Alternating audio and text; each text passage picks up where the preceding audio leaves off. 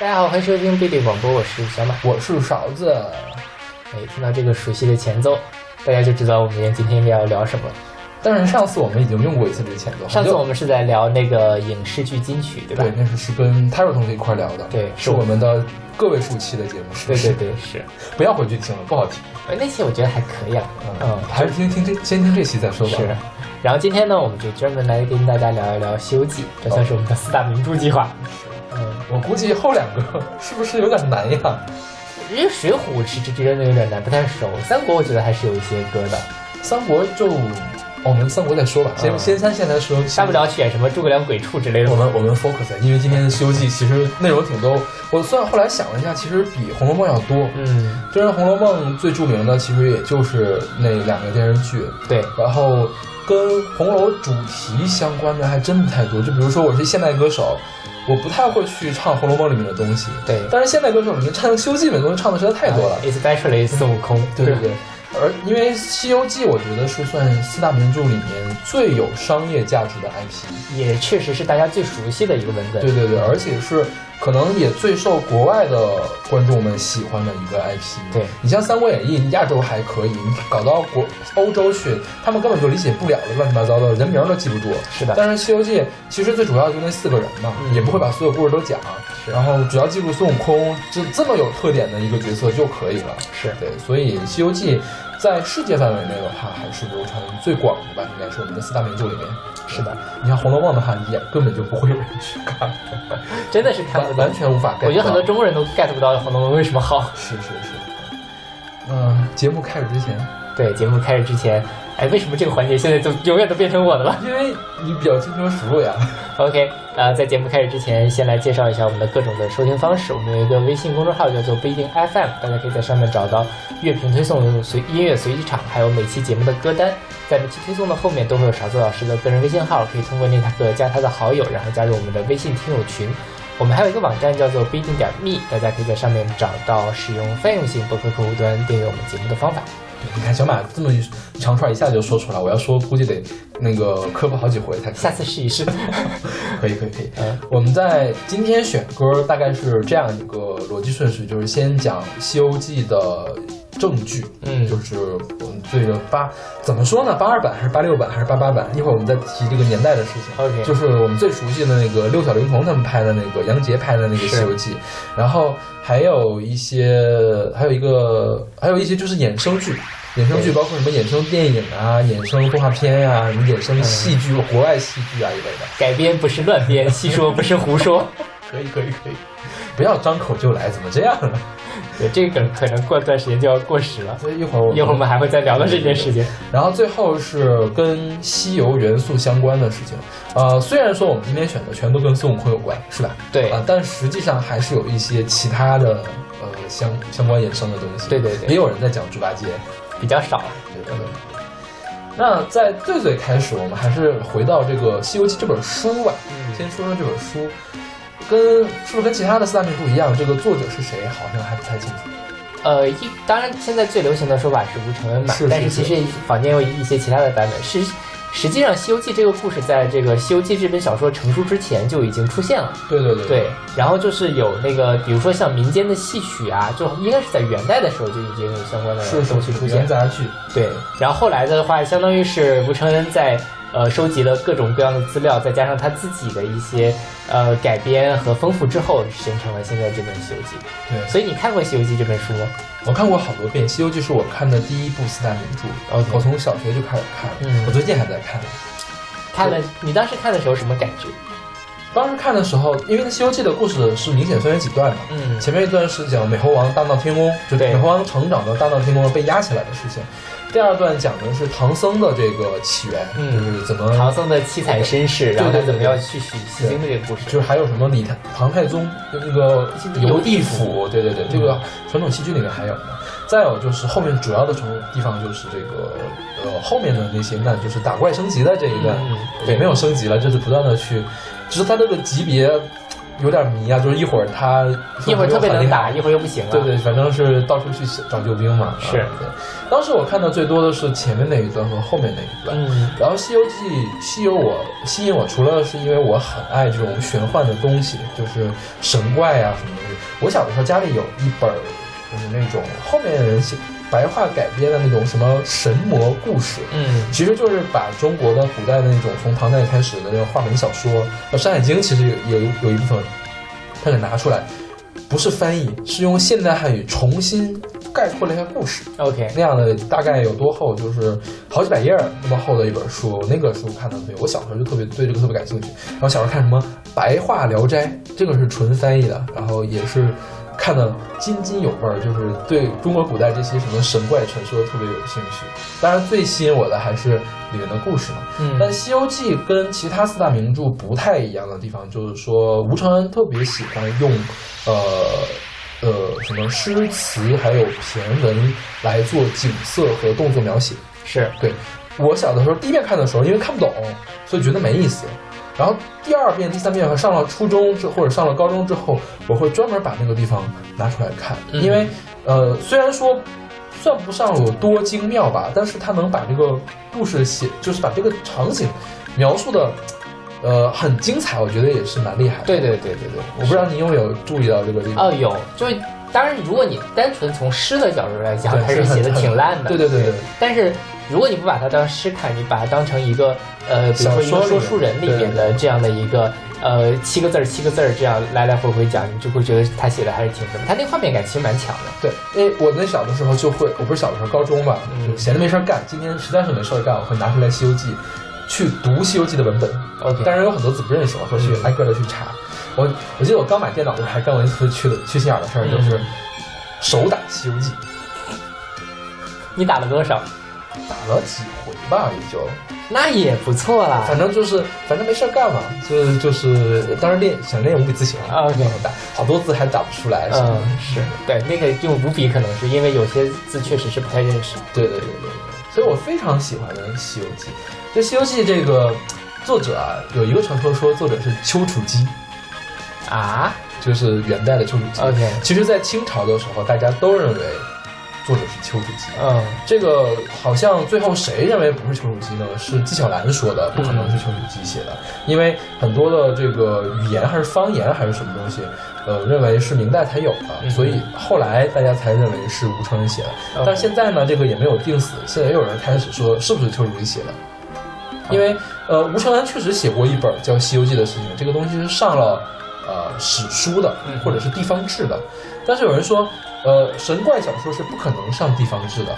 然后西他写那个《西游记》，很可能并不是我们看到的那个《西游记》，而是他去西方的游记，这个啊，《城西游记》这种感觉。对，所以很有可能不是原创，这个也是众说纷纭。然后有《西游记》，还有《东游记》《南游记》《北游记》，你知道吗？《东游记》不是拍过那个电电视剧吗？对，《东游记》就讲八仙的故事，叫《上洞八仙传》。是，其他两个知道吗？不知道。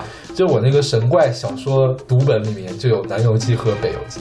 《南游记》讲的是那个叫什么五显灵官大帝华光天王天王传，反正什么孝子华光拯救母亲截肢陀的故事，具体讲了什么事我忘了。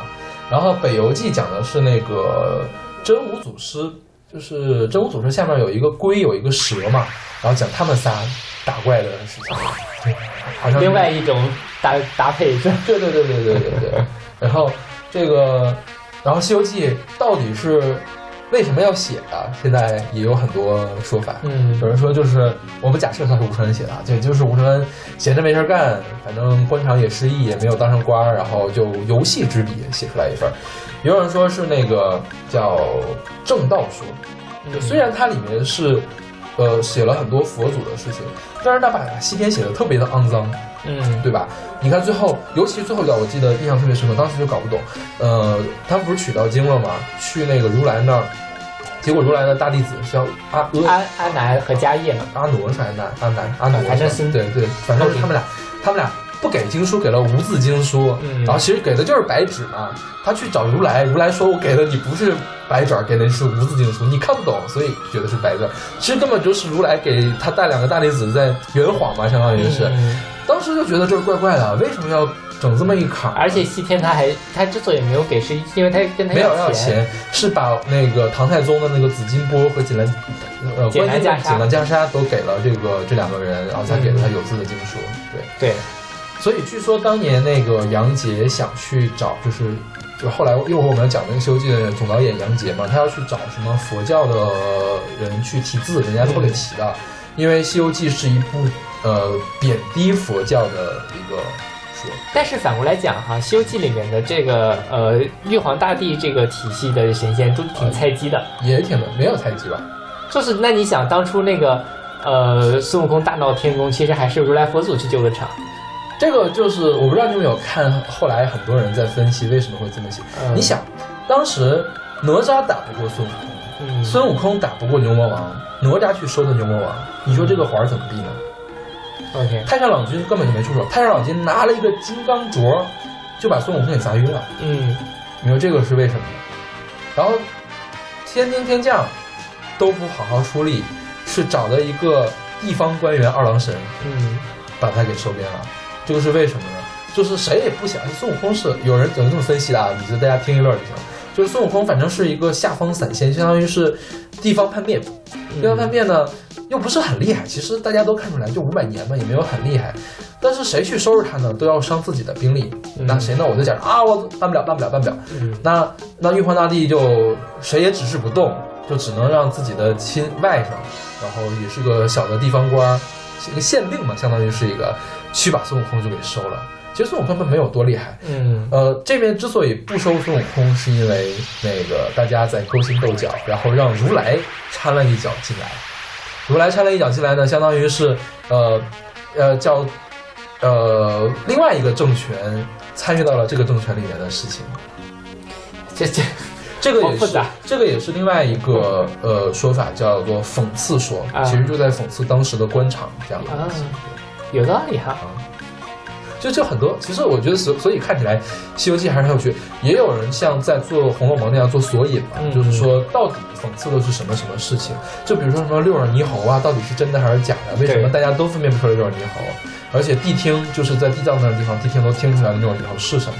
然后那个最后如来就说他是什么真假美猴王是六耳猕猴嘛？到底有没有六耳猕猴这个东西？对对，有人说是有六耳猕猴这个东西。六耳猕猴呢是如来。呃，因为孙悟空不听话，如来去新派了一个假的孙悟空，去把孙悟空给搞掉了。就在这个过程中把孙悟空给替换到了。也有人说呢，根本就是孙悟空觉得这个唐僧太不懂事了，就非得要治一治他，就搞了一个假孙悟空出来。然后，呃，其他地方都看出来了，这个就是个假孙悟空。嗯。那么那个，呃呃，但是都不敢说破嘛，因为孙悟空虽然是地方政权，而且现在是有如来背景的人，大家不惹他，然后地藏王也不惹他。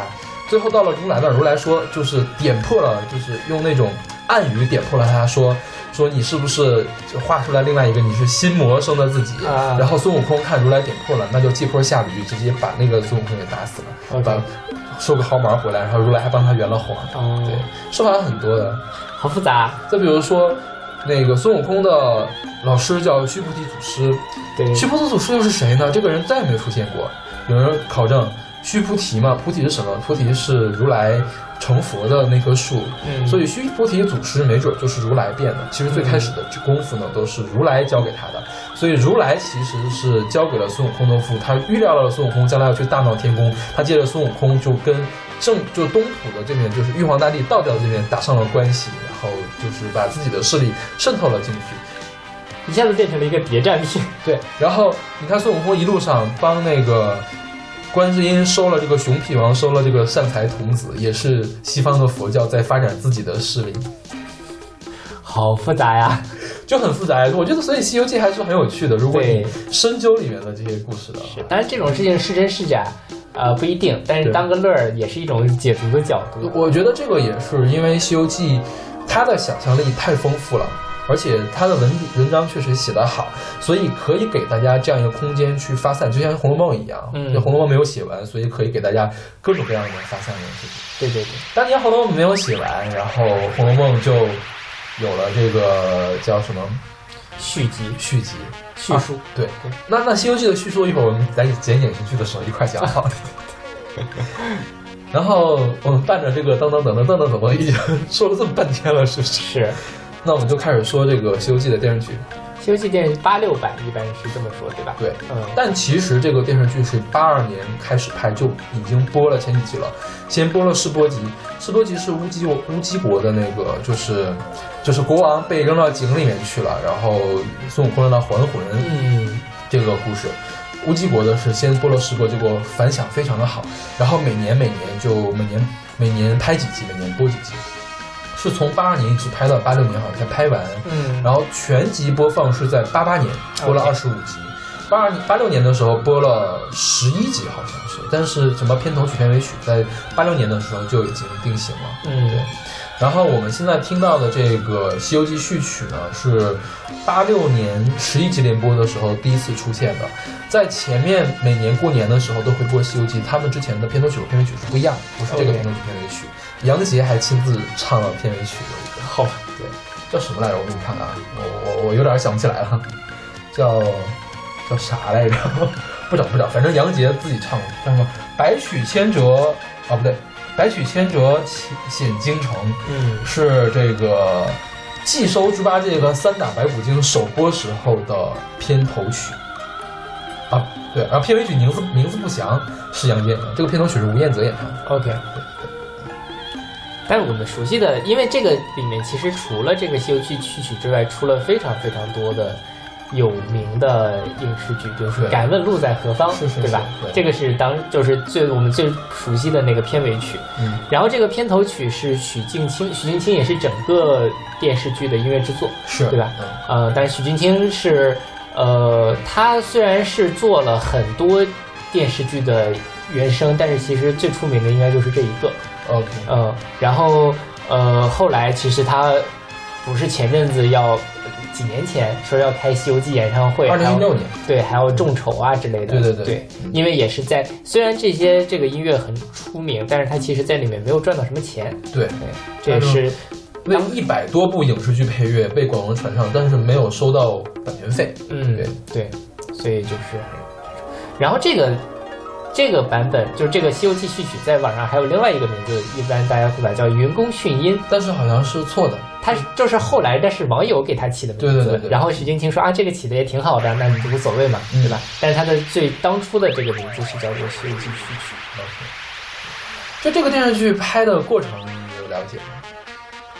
你说的是就是杨洁当时拍的这个啊过程，好像还挺曲折的。是啊，就是几经难产的感觉，因为他们确实很烧钱。现在我们一看他那个特效很烂简直渣到爆，但其实已经是当时国内最先进的水平了。就比如说他那个腾云驾雾全是倒着拍的，就是嗯演员从天上掉下来，然后跳到一堆火上，是吧？啊是吧？那样拍起来的。对对。然后那个什么纸片儿的，就是被被什么葫芦吸进去，也是那种纸片儿一样的感觉，就是特别假。然后哪吒的三头六臂也没有拍出来。嗯后来好像是在新版《西游记》的时候，把这些特效都做得很精致，因为他九几年的时候又拍过一版嘛，是零几年了，应该九九几九九九九九年九八年的时候吧。但是是它播出的时候，应该是在我记得好像是在二十一世纪了，对对对对，就是本世纪初的时候播出的。然后因为在一开始他们那个没有把所有的故事都拍出来，所以他后来又补了一些。是九八年开拍，九九年播出。OK，嗯嗯，然后那个其实也有，当然那个的音乐也还可以啊，嗯比如说像什么叫什么来着？通天大道宽又阔，对对对对对，庄严赵庄严我神州大地。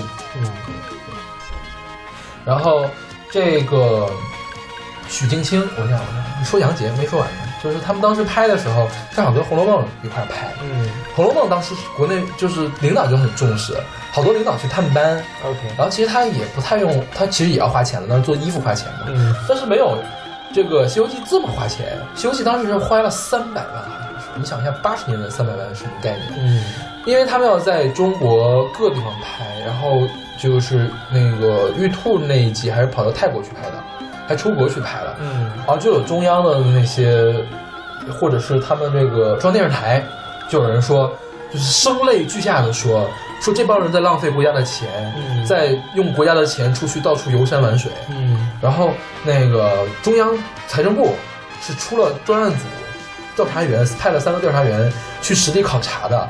后来发现他们拍摄非常的艰苦，嗯这事儿就算拉倒了。，OK，然后杨洁当时好多次就是说拍了一半儿就不让拍了，但是由于观众们太喜欢了，所以一直拍下去了。然后杨洁也因为这件事情非常的生气，他说他就再也不看《西游记》。嗯，当然，除了因为跟台里面的关系不好之外，还跟那个几个演员有关系。你是不是要讲讲六学的事情？前阵子六小龄童先生不是很火吗？然后大家就扒出来很多他当年这个做的坏事，或者说反正私德不太好的一些事情吧。是这主要就是在这个《西游记》拍摄完成之后，他们当时都火了嘛，要去什么新加坡演出。对，但是呢，他们几个演员合计不让导演去嗯，，for some reason，就反正是，呃，最后搞得杨洁导演和几个演员的关系都特别特别的僵。是嗯，但后来其实新《西游记》也是杨洁导演的，对吧？对，当时是这样。是这个，因为《西游记》没拍完，嗯所有四大名著都拍完了，都拍得很完整，《西游记》只拍了一半儿。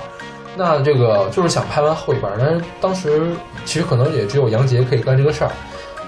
但是你想，孙悟空只能六小龄童演，嗯说实话，真的是只能六小龄童演，其他人演的话，大家其实肯定也不认。你甭管六小龄童当年的猴戏怎么怎么差，他演出来的效果还是好，嗯大家就认准了六小龄童这个人，所以六小龄童就去杨洁家里面去请愿，就把他请出来，然后杨洁把那个马德华和严怀礼都换掉了。嗯，就是把沙僧、沙僧和猪八戒戒都换掉了，然后才拍了这个东西。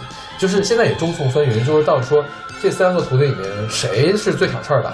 有人说是刘晓东是最挑事儿的，但也有说是另外两个，因为你想最后拍的时候就压根儿就没要那两个人。嗯当然说的是是因为这个猪八戒要穿的衣服很重，嗯然后呢严怀礼岁数也大了，马德华岁数也大了，就演不了了。说是这么说，但也不知道是怎么回事儿。你最最最近马德华不是还跟那个六小龄童要拍新的那个剧了吗？啊，就是下一部电影是不是会有马德华出现？他这电影能出来？就是哎，六小龄童他为什么风评突然现在差的这么多呢？就是他一直在诋毁我们一会儿要说的这些西游改编剧。其实他看不上这些剧也是可以的，但是他最重要的一点，他把自己奉为了正统。对，啊，在把自己奉为正统的同时呢，他又去接一些那什么西游主题、手网游啊页游戏、手游的这种广告，就是就感觉这个人就是，呃，言行不一致。对，而且是见钱眼开。后来就挖出很多就，比如说他去各个地方演讲骗钱去卖书嘛，然后给人家签名都是那种就是看也不看，直接把书就甩出去，别人在旁边接着这种，这个就是私德有问题对，然后其实还有让粉丝们很生气的一点就是，杨洁导演不是已经去世了嘛？嗯，杨洁导演去世的追悼追悼的视频里面，张金来就是要想跟我说什么我的这个那个电影要开拍啊，灵堂卖片儿，对对灵堂卖片，这就是一切事情积累下来之后就就让这个张六小龄童的地位就下降了很多。其实他是最近两年才是这样的。我们上一次猴年的时候，猴年春晚没有他，微博上还都是向着张金来的，就对是说这个春晚的那个怎么可以没有孙悟空？怎么可以没有六小龄童？对对对对，后来当然这事儿也反转了，说请过请过张金来，但真的不去了。OK，然后不去了之后，后来又反过来唧唧歪歪说是人家不要他，嗯。对，然后就是各种打脸嘛，对，反正也是，我觉得这也是一个传播学的一个事例吧，对对对，怎么样一个人这个形象大反转，然后他的一些细小的语句就完成为了网上的这个 meme，成了梗，是你相当于是本质上你从民众里面拿到了多少东西，你总有一天要还回去。是，然后不说六小龄童，好烦呀。然后许金星还有特好玩的事儿，你知道那个程琳当年年轻的时候出了一个专辑叫《小螺号》小螺号是程琳首唱的，对那个专辑就是许镜清制作的。啊，对，但不是许镜清写的是叫傅林写作词曲。但是许镜清是给做了配器，当了专辑的制作人。OK，然后这本专辑，因为是还是八十年代初的时候，八三年冬天吧，就被他们这个曲曲艺团还是什么广播团，反正演奏团吧，批为这个靡靡之音，嗯，然后还给了严重的警告，因为当时程琳还没有成年嘛，岁数还小，所以就拉倒了，给许金星是警告处分的。OK，对，所以像当时也是好惨呀，我觉得。对呀、你看八三年的时候，那个《西游记》已经开了嘛，但是最开始的呃片头曲、片尾曲其实是王丽萍写的，嗯。到后来八六年的时候，他才有机会写这个曲子。嗯，对。对然后这个许云天在这个里面就是做了用了很多现在看来也挺呃前卫的一些，就是当时他用了很多电音呐、之类的东西，，对嗯。对，所以有中国的电子乐乐迷把这个《西游记》序曲和我们之前放过的这个《动物世界》的片头曲作为他们的启蒙，对，是当时最常听到的两个曲子。是，就小时候听倒没觉得什么，现在在听确实是里面的丰元素很丰富。是，然后网上、知乎上还有那种逐一句话一句话的来解读它这个《西游记》序曲，对包括像这里面还有一些其他的原声，我记得有一个是什么二郎神，呃，反正跟二郎神有关的一个这个曲子，里面用了很多迷幻的成分，现在听起来还挺带感的。OK OK，是，所以它其实虽然《西游记》在我们那个心里面，其实跟童年啊或者跟情怀是挂着钩的，但你抽出来这些，你再去听这些音乐，还是非常一流的音乐。对对，嗯。我们说这么多，那我们就开始听这个《西游记》序曲是，了。一会儿我们还可以继续聊这个《西游记》八六版的音乐。OK。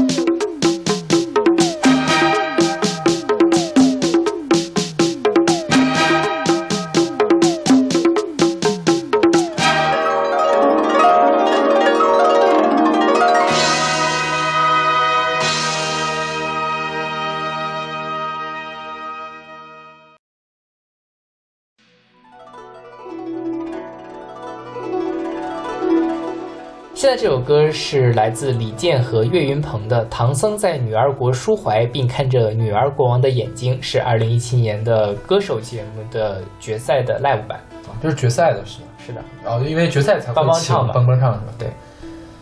但是说实话，我真的觉得岳云鹏唱的太太一般了。啊，是很一般了。对嗯，就是这个歌是我选的。就是呃，如果要是换一个人来的话，比如说效果会更好。对，但这个里面我觉得其实他岳云鹏的加入产生了一种非常有趣的喜剧效果。OK，呃，如果你把它当做一个喜剧歌曲来听的话，我觉得是合适的。OK，嗯，对，先说一下这个歌，这歌其实是有两，就是三个三个，《西游记》里面呢是两个，一个是呃女儿情，大家很熟悉，还有一个是唐僧抒怀，嗯。其实也是在女儿国段落里面，嗯。呃，这个唐僧在面临女儿国王追求的时候的心里面纠结的感觉，然后他还加入了一首熊天平和许茹芸的叫什么来着？你的眼睛，对，你的眼睛，嗯。对他在这个里面改编，其实前两首都比较《女儿情》，实际上是女儿国的国王对唐僧的诉衷肠的一个感觉嘛。嗯其实这里面就是岳云鹏的这个角色在对李健诉衷肠。那李健本来就是一个很佛系的这种性冷淡的角色，那他来唱唐僧的这种感觉也很好。然后呢，呃，前面其实就是两个人这样的对话，你感觉到岳云鹏一方面他是在扮演着一个女儿国王，但他更像是一个来点化唐僧的这样的一个呃弥勒佛的形象。弥勒佛对，在我在我想象就是。弥勒佛你记不记得在那个《西游记》里面有过这样一个情节，就是几个菩萨变成了几个嗯一家子嗯来勾引他们师徒的这样一个，我觉得就变成了那样的一个那样的一个场景，我就一下子想到了那儿。嗯然后呢，你说唐僧跟女儿国王在一起的时候，他唐僧对于女儿国王动没动了情的呢？在这个版本的解读里面，就出现了许茹芸那个你的眼睛就是我觉得他是动了情的。However，因为我还要怎么样，我有任务，我需要割断我的凡尘，所以他是在挣扎纠结了一下，最后还是美好祝福送给你，但是我还是要西天取经上路。所以我觉得这个歌的层次非常的丰富，这个版版本对，而且就是最著名的万晓利的女儿情，我们已经选过。对，我们是在这个古风古风歌，就是另类古风歌，就是不一不一样的古风歌里面选。对对对，是。但是那个女儿声原唱叫什么？叫吴静，嗯好像好多歌都是她唱的这个曲子。对，OK，然后这个女儿情是在电视剧里面出现的，唐僧抒怀并没有。嗯唐僧抒怀是在当时的一个春节晚会里面出的，齐天乐啊，啊，你你有印象吗？就是有印象他们《西游记》剧组拍了一个这个八七年的春节的时候播的一个春节晚会，是里面的一首歌。对，OK，因为当时听了就觉得很奇怪，我说因为《西游记》看了很多遍，嗯啊，说起来《西游记》看了很多遍，就是每年暑假总会有一个台正在或者好几个台在播《西游记是》，现在还会有吗？现在比较少。现在还比较少是吧？因为《西游记》是有一个世界纪录的，《西游记》在那个各个地方台重播了有三千多次，是世界上被重播次数最多的电视剧。好吧电视台上重播次数最多的电视剧。对，我姥姥当年就特别喜欢看《西游记》。我姥姥是湖南人，嗯然后因为她她最后相当于就死在了东北，她老年的时候最大的梦想就是可以回到湖南去一次。她说我要是孙悟空就好了，有个筋斗云，十万八千里一下就到了。嗯，然后她就天天的看《西游记》，她有她那屋自己有电视，因为暑假就平时《西游记》播的也很多嘛，就是只要有《西游记》，他就悲伤的故事。然后《西游记》就说到《西游记》的这个内涵啊，先不说什么，它其实有一个线，就是唐僧这条线就是九十有八十一难的，从唐僧这个生下来开始，其实就是在受难，佛祖掐着手指头跟他算九九八十一，包括像女儿国，这也是对他的一个考验。所以其实本质上，你把它往一个哲学的角度上讲，就是佛教里面的你如何去对抗生活中对你的考验，然后不断的去。嗯，解决这样的问题，不断的去减少自己的欲望，然后忠忠诚大道这样的一个正道的过程，对，所以，呃，小的时候不觉得这些，小时候就觉得哇，你跟这个人打了，你跟那个人打了。现在你我再回头来看这个里面，其实是能感悟出来挺多不一样的人生道理的。因为本身无论是佛教还是道教，它最初其实有很大的成分就是在教化人心。那这个《西游记》本身也有一个我觉得是挺好的一个教化的作用。然后说到这个女儿国这一集哈、就是好，我的印象中它是跟原著改的很多的，因为原著中唐僧没有表现出这么明显的被勾引的感觉，嗯就是因为原著里面有一个不是原著，就是电视剧里面有个镜头，就是女儿国国王跟这个玉帝哥哥分别的那一段时间，就是当时评价这个女儿国国王的演技，就是他一滴眼泪都没有掉，但是可以让你掉无数的眼泪的那种感觉。嗯然后我记得原文是没有这么刻意的描写的，对。嗯，OK，对，所以我觉得电视剧还是照着这个呃我们所谓的原著是有很多不同的演绎的。而且本身《西游记》的原著里面有很多也不太适合拍成这个电视剧，就比如说他们长得都很丑。就除了玉帝哥哥之外长得好看，其他人真的长得很丑。因为当时我小时候就想，我说这几个虽然说哈，你搞一猪出来，确实有点吓人，但是好像长得也还可以吧，没那么难看啊。对对对。然后你联想一下，我们之前讲猪的时候，它是只黑猪，就就就就就很那什么了，是不是？对对对对对。然后《西游记》，而且它里面有一些很重口味的，吃吃人啊，对它的那个场面描写还挺血淋淋的。对对对。然后尤其是那个狮驼国。狮驼国是后面第第二部就续集的时候才拍的。狮驼国里面的设定就是说，整个一个城、一个国都被那几个妖精的人都给吃掉了，然后就是骷，到处都装饰着骷髅，这样一个状态，就是那应该是《西游记》里面最最吓人的一个场景。OK，对。然后这个杨洁那个版的《西游记》其实有一个地方设置也很奇怪，就是你我不知道你记不记得有一集，就是唐僧。被一群妖怪掳走了，掳走干嘛去呢？他们对诗，他们对了十来分钟的诗，嗯，然后后来才被孙悟空给找过来，然后一除呢，这个是桃花经，这个是杨树经，这个是柳树经，然后就有人说说，本来这个其实对诗在古代小说里面都是很无趣的一件事情。就像曹雪芹的诗已经写的算不错了，但如果你再把诗拎出来的话，也就那么回事儿。对，但吴承恩的这个诗可能就更差一点。说为什么非得把对诗搞出来呢？后来就觉得就是杨杰这个人，就是或者是他们的这些主创们，还是有一点文文化的追求的，就是想把这个诗的事情专门拿出来说。OK，对。当时我小时候看也觉得很奇怪，我说他们干嘛呀，在这没完没了的念诗，然后还要往外滚字幕嘛，就是那种对，然后也不知道这几个人的存在的意义到底何在。是。然后电视剧的正剧《西游记》其实并不多，嗯，我们这个呃这个《西游记》是最有名的了，其实后面还拍过两部，我觉得也算正剧的《西游记》，是一零年的浙江拍的，张纪中版的《西游记》，不是是。浙江版是浙江版，张纪中版是两个版，浙江卫视拍的一个《西游记》，然后还有是张纪中当制片人的那个《西游记》，这两个《西游记》拍的时间很像，好像是张纪中那个更有名一些，是吧？嗯，浙江因为浙江那个主演我都不认识谁是谁，陈思翰、费振祥、谢宁、穆凤斌认识吗？不认识。然后张纪中是吴越、聂远，聂远演唐僧，这个我很有印象。啊，对。吴越是演《西游记》后传那个孙悟空吗？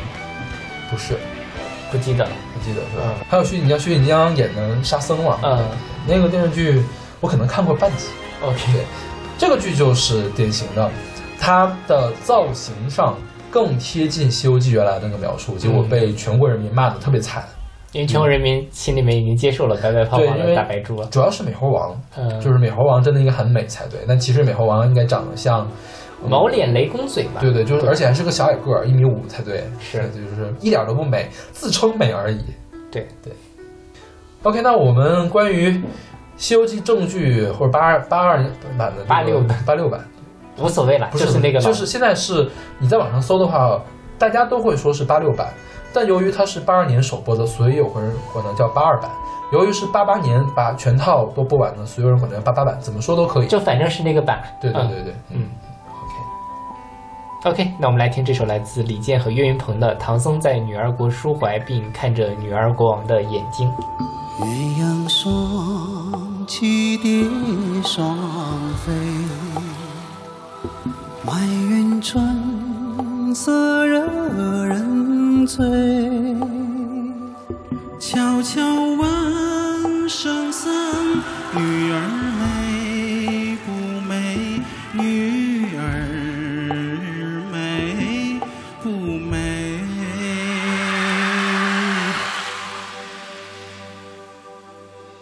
虽然我正当少年，正当少年；虽然我面慈心软，你面慈心软，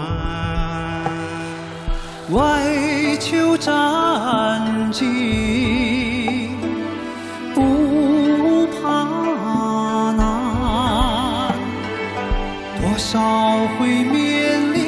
生死线，你面临生死线，战兢兢，阿弥陀佛，女儿国主一面面，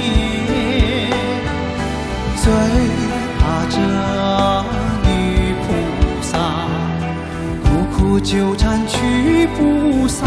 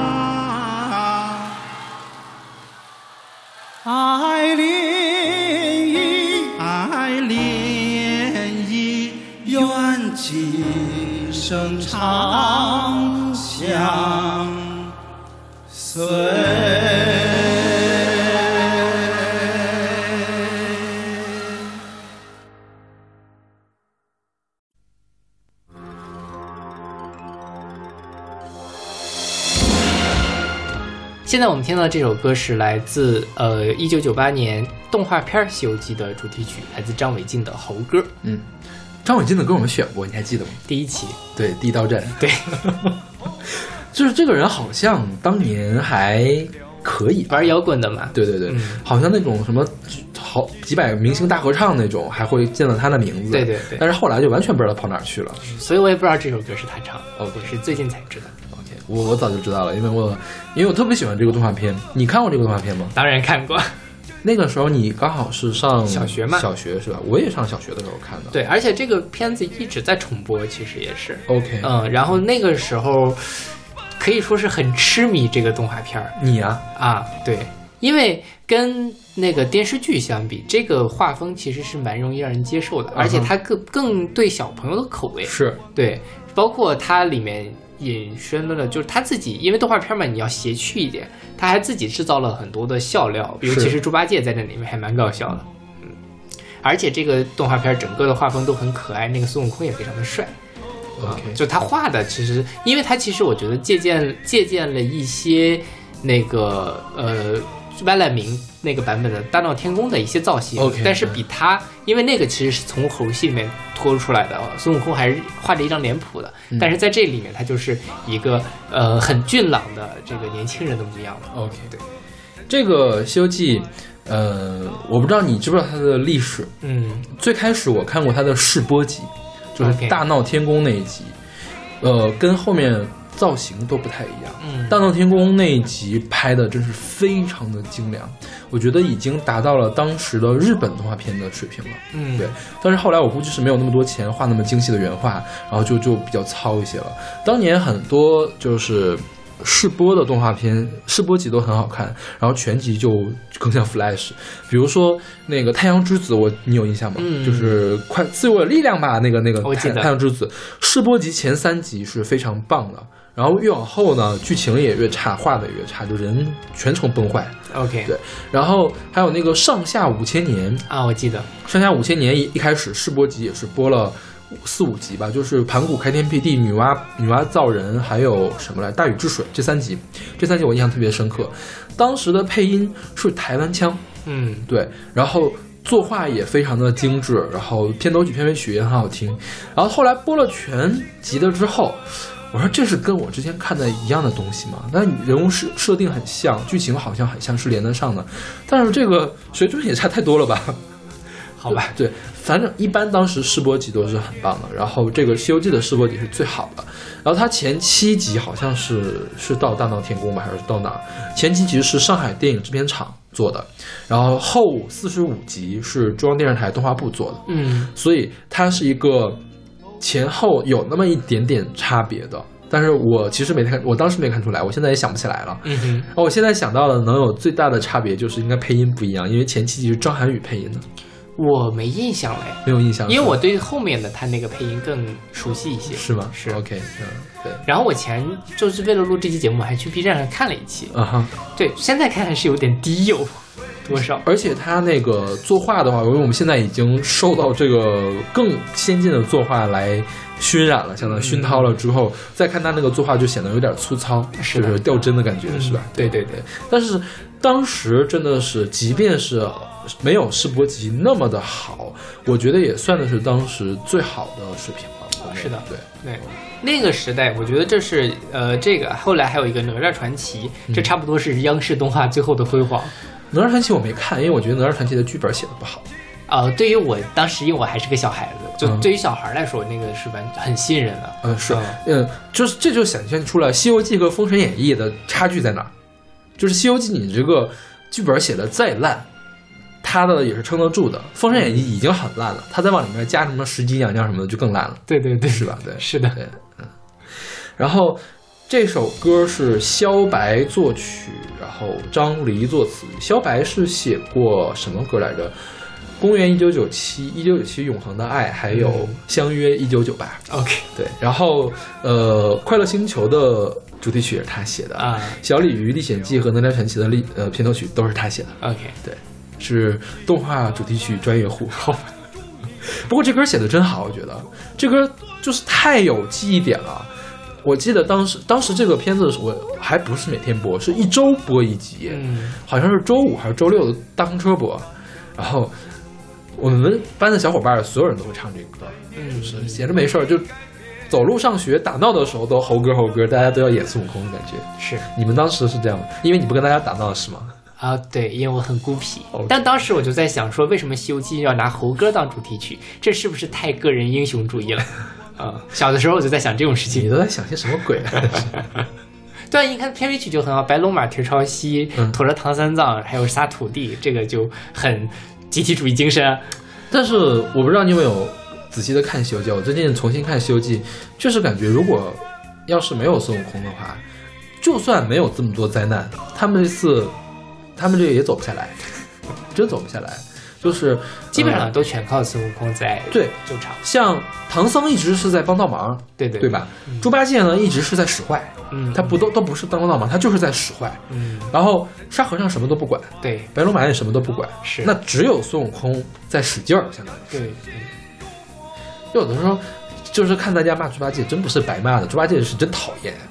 是啊，对，不过还是，就我觉得猪八戒是那种，嗯，大事儿上不怎么犯错，小事儿上经常什么的，对就是在关键的时刻还就是经得起考验的。就是孙悟空不行了的时候，猪八戒还能想，不是把孙悟空一刀搞搞死，然后还是想能救救孙悟空什么的。对对对去请个什么？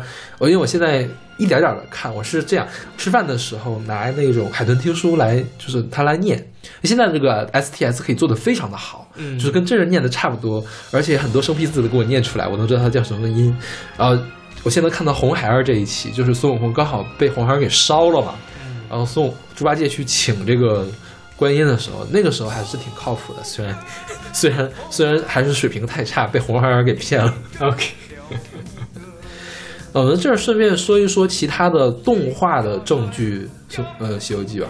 大闹天宫是对，其实其实呃，在完整的动画版就不多，嗯嗯，都是就我们官方拍的都是那一个个的小故事，就是最开始是铁扇公主，嗯也是万氏兄弟他们一块儿拍的，那个是世界上第五部动画长啊，第四部动画长片，OK 世界第四哦，这个是很厉害的一一件事情。嗯，但现在我们好像没有怎么看过铁扇公主，是吧？嗯是它好像是一个黑白的动画片，好像是对吧？嗯然后也就是万氏兄弟的，当时是四个人，其中一个人好像是去做什么了呀？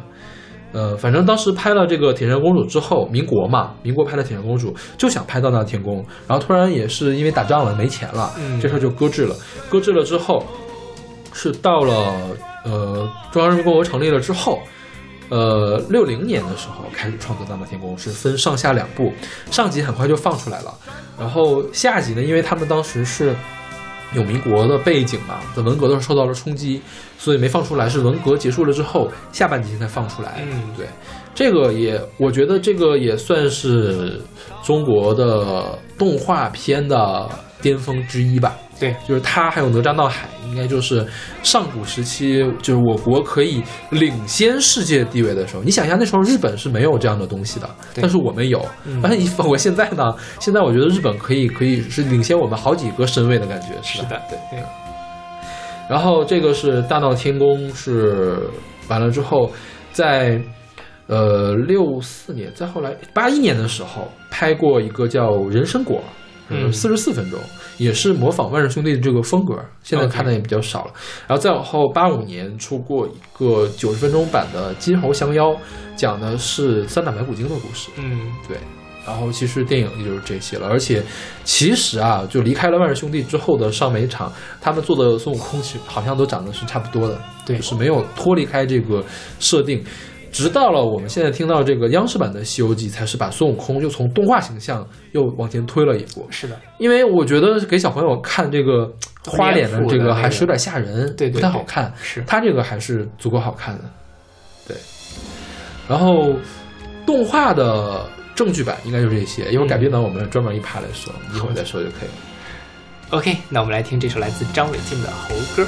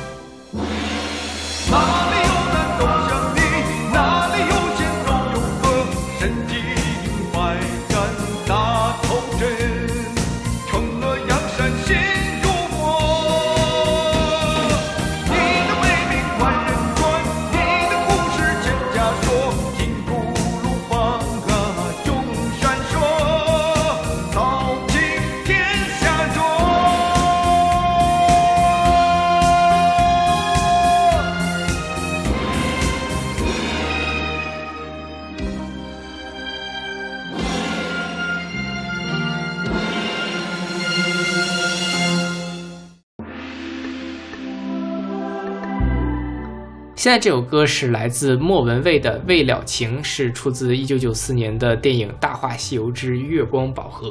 嗯，这个应该是很多人都心心念念的《西游记》，除了正剧之外最熟悉的一个影视作品。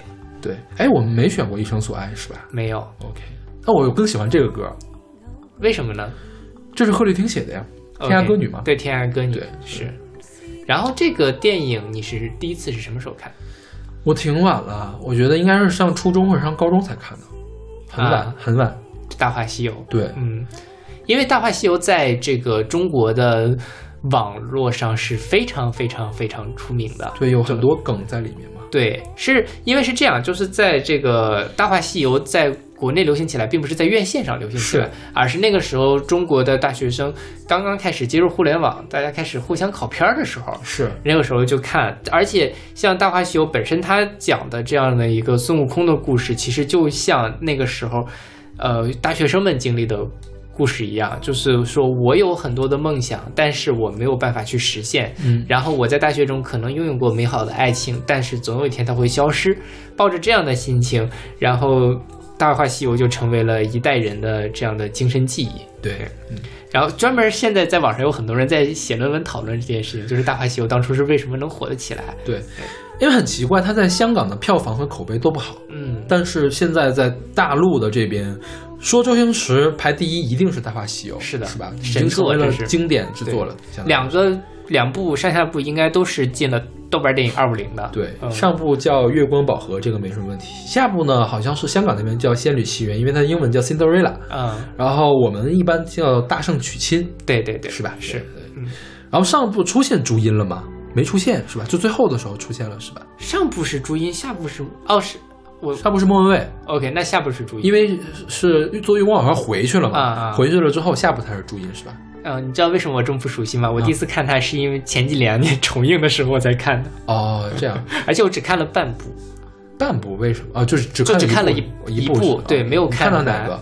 我看的好像是朱茵那一半。那就是就下半部就是青霞和紫霞那个是吧？对对对下半部然后最后就是那个人好像狗啊，那个是吧？哦对对对对那是大圣娶亲。是对，嗯，因为那个时候看了这个片子之前不久，我刚去了宁夏的他那个影视城啊就是拍《大话西游》的。OK 刚去那儿再回来看，就哇，这个地方我也去过。OK，好吧。对嗯，就是如果大家真的很喜欢《大话西游》的话，也可以去那个地方玩一玩。我觉得还是挺能把能回忆起当初那个电影的情节的。OK，我觉得《大话西游》应该算是中国《西游记》，就是全世界西游改编的呃作品或者西游相关作品里面，除了我们说的八六年《西游记》之外，它应该排第二，是吧？是的对，它应该是排第二，这个没什么问题。但是有人想比它更高，我觉得这个有点难了，对对对，是吧？是。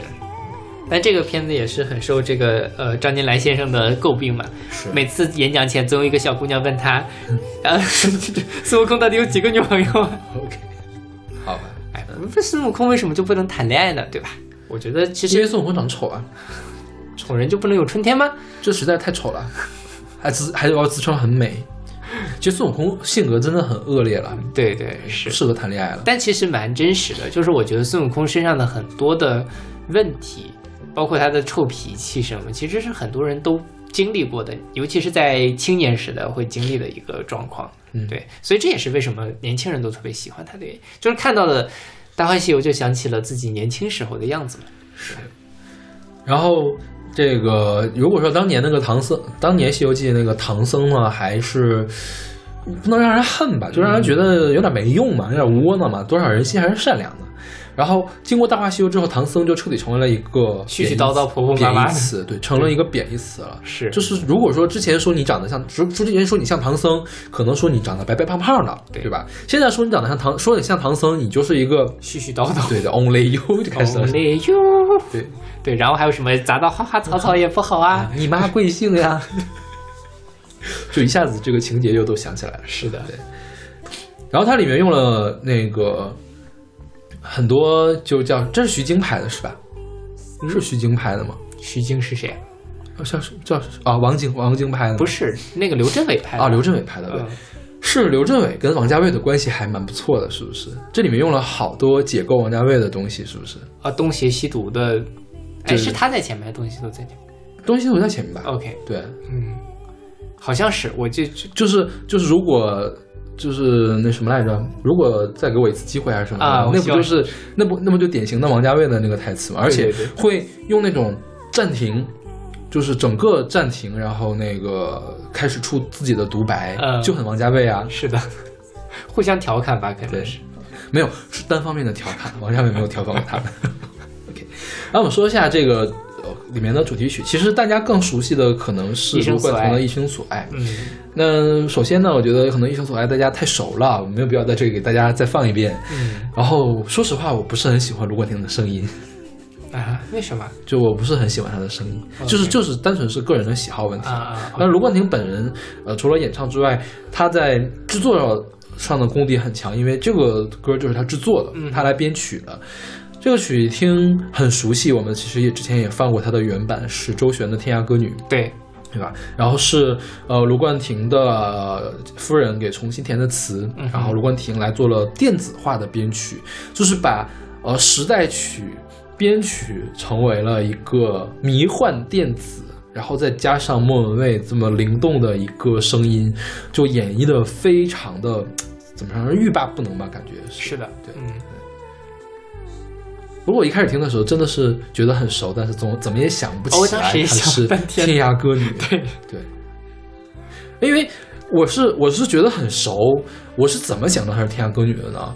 我我因为我高中的时候买了莫文蔚一本精选，就是他的那个叫立体莫文蔚吧，好像是什么的，嗯就是他的粤语全精选，把所有的粤语歌都选进来了，基本上，然后里面就有这个未了情嘛，作曲是贺鲁汀，嗯，我说莫文蔚怎么跟贺鲁汀还能认识呢？后来一想，哦，原来是翻唱了《天涯歌女》。所以这个就体现出来你买实体专辑的好。你现在如果在网上，你很难，因为其实除非你觉得这歌词特别好，你会看一下歌词，否则大家不太会看作词作曲是谁，而且有些也看不到。但这个时候，前两天跟朋友聊天就在讨论说，呃，不同的音听音乐，就是磁带时代、CD 时代，以及现在在线音乐，还有当初下 MP3 时代，感觉是完全不一样的。就是那个时候，我拿到一本就是一这一本磁带的时候，我都会专门把他的歌词本从头到尾翻一遍。但现在你其实，即便你听一张专辑，你从头到尾听一遍，你也不会去翻歌词本了，对吧？就你不会把所有的歌词都看一遍了。啊，在我来说呢，是也跟你有一样的情况，但是原因不一样。嗯为什么呢？因为你想，当时我就那么多钱，我就只能买那么多资本磁带。我当时最多最多的时候是一周买两本磁带，嗯买两本磁带是已经花了十四块钱了。我的早饭也就是十四块钱，我是把早饭省下来来买磁带的，不能再多了。后来我有点钱了之后，也一周买三十块钱的东西。那这本磁带到我手里面，我有一整周的时间去把玩它。那我当然会把每一个角落、细细碎碎的地方都看过了。对，但是现在其实我的听歌量比当时要大很多，我不可能每首歌去找歌词。它如果好找，那 OK 我可以看一眼；如果不好找，那就算了。如果如果不好找，我现在就很佛系啊，就是说，既然我没有看到，那一定是它不够好。就是就是没有到吸引我去找一下到底是谁写的这种程度。嗯如果它足够好的话，我肯定会去看一下到底是谁写的呀，为什么这么好听啊，是不是？对对对，是而且确实是也是不方便了，当然不方便也是一个一个很重要的原因。但你反过来想，现在如果你要想去听磁带的话，也是不是很方便的，嗯就是听听 CD 的话，因为它现在变得更贵了。我昨天前两天去了那个中关村图书大厦，因为我去买点什么我们专业书嘛，我就顺便去看了一眼。现在国内的 CD 就是国内不是引进的那种古典的 CD，啊正版的普通的 CD，TFBOY 的一批都要六十块钱，嗯就很贵啊！我觉得不会买那样的东西的，就实在没必要。是，然后，呃，如果你要是在 iTunes 上，就是 Apple Music 上去听的话，它会把这个 credit 写的比较详细。OK，然后早年虾米也是在做这件事情，就是会写好什么，比如说连那个配乐，每一个乐器是谁对每谁演奏的，每个乐器演奏都会写上，但是现在好像就是大家没有功夫来管这些事情，呃，但他们也在做，在完善这些事情。就是现在你用虾米是可以搜作曲的，就是他参与了哪首歌是能搜得到的。啊、那就已经很不错了。对，但是啊，覆盖面还是太少。希望能有一个这样的 database。嗯，我觉得比较难，因为这个东西是一个费力呢，就讨好，但是太费力的一件事情，其实讨不了多少好。其实我蛮想做一个这样的平台的。呃，有有人在做 OK 有人在做，但是你一人之力没法做，是，几人之力都没法做。就必须有一一帮爱好者在意这件事情的人一块做才对，我们多说两句这个地方吧。其实我当时研究过这个事儿，因为虾米早期运行的时候是走维基的那种风格的，就是大家自己向上上传音频，嗯然后有专门的小组来检查你上传的音频是不是三二零 K 的，然后有人专门去完善歌词，他们有歌词组，有这个音质检查组，都是自发的小组，不是受虾米控，跟虾米官方有合作，但是其实是领导人都是自发的这种，大家用自己的业余时间投入了很大的精力去做这件事情。呃，你现在去翻一些比较早的，或者是而且比较早、比较流行的那些歌手，比如说孙燕姿最早期的专辑，周杰伦最早期的专辑，它里面的那个 credit 是从歌词本上打上去的，嗯是他们手打上去的。但是后来虾米就卖给了阿里嘛，阿里公司化运营之后，这样的效率太低。嗯这样你虽然可以把每个东西搞得很好，但是有一些歌词呢会更新的不那么及时，所以他就把这个活儿外包给了一个小公司。那小公司其实是你想吧，你假如你是一个小公司的员工，你想的是什么呢？我肯定是把这活儿干快，干完的越快越好，多挣点钱，我可以多干点，多多多找几首歌，我不用搞那么细。他们当时干了一件什么事儿呢？就是说所有的歌词，它通过抓库嗯把原来歌词都覆盖了。嗯相当于是把一些已经编辑的很好的歌词加上 credit 的歌词，因为有一些地方不满足他的要求，就给覆盖掉了，就没有了。嗯然后让歌词组的人非常的生气，就是因为这是我们耗了心血来做的事情，你一下子给我们清空。其实当时我去看了他们歌词组已经设立了非常严密的这种叫规则，就比如说他们想到了什么呢？我们在听 LRC 歌词的时候，就是在一边听一边滚动那歌词的时候，是希望原文和翻译一排一排这样分开的。嗯但是我们正在读文本歌词的时候，最好还是英文的是英文，中文的是中文，所以他们设置了文文本歌词和 LRC 歌词是两种不同的歌词，两个文件来存，这样就是相当于是非常细节的、非常用户体验非常好的一个东西。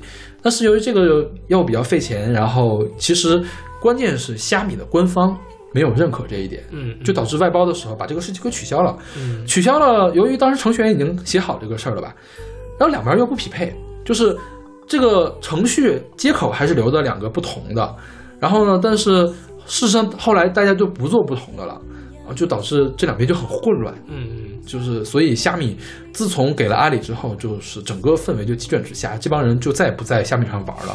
然后当年的虾米歌词组就跳出了虾米，自己去搭了一个像 Viki 一样的一个东西。嗯但是，呃，虾米歌词组之所以能运营下去，是因为它傍着虾米在听歌的时候会有很多人，比如说我。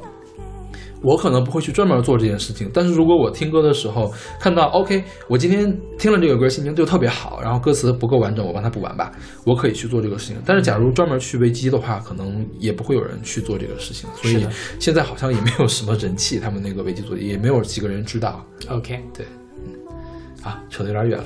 我们接下来说电影，《西游》改编的电影还是蛮多的。就这个《大话西游》系列，其实后面是有续集的。嗯后面的正统的续集是《大话西游三》，是二零一五年韩庚演的是吧对，你看了吗？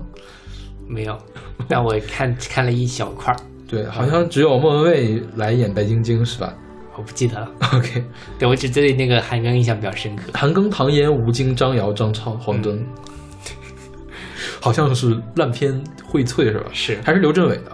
然后再往后是周星驰的《西游降魔篇》，这个我去看了。嗯然后《西游伏妖篇》我也去看了，《西游降魔篇》我觉得它还可以。嗯这个嗯，从电影上来讲是一个不错的电影，但是它好像跟之前的《大话西游》关系并不是很大，相当于是另起了一个对对对故事，对吧？对，那个里面我觉得最好的一点是黄渤演的孙悟空，嗯黄渤的孙悟空是真正的孙悟空，大家可以去看，孙悟空就应该找黄渤。就是黑化了之后那个样子的，嗯对。然后《西游伏妖篇》是吴亦凡、林更新、姚晨和林允主演的，嗯，是徐克导演，周星驰监制的。这部就啊比较一言难尽，我觉得。我这两个都没有看。我这两个都看了。我觉得这个《西游伏妖篇》里面可能演的最好的是包贝尔，他演的沙和尚。OK，好吧。你可以想象了吧？是不是哎，我懂了。哎，哎，他演的沙和尚还是演的猪八戒啊？我忘了，不知道。可能是沙和尚，是沙和尚，对，是沙和尚，对对对，忘了。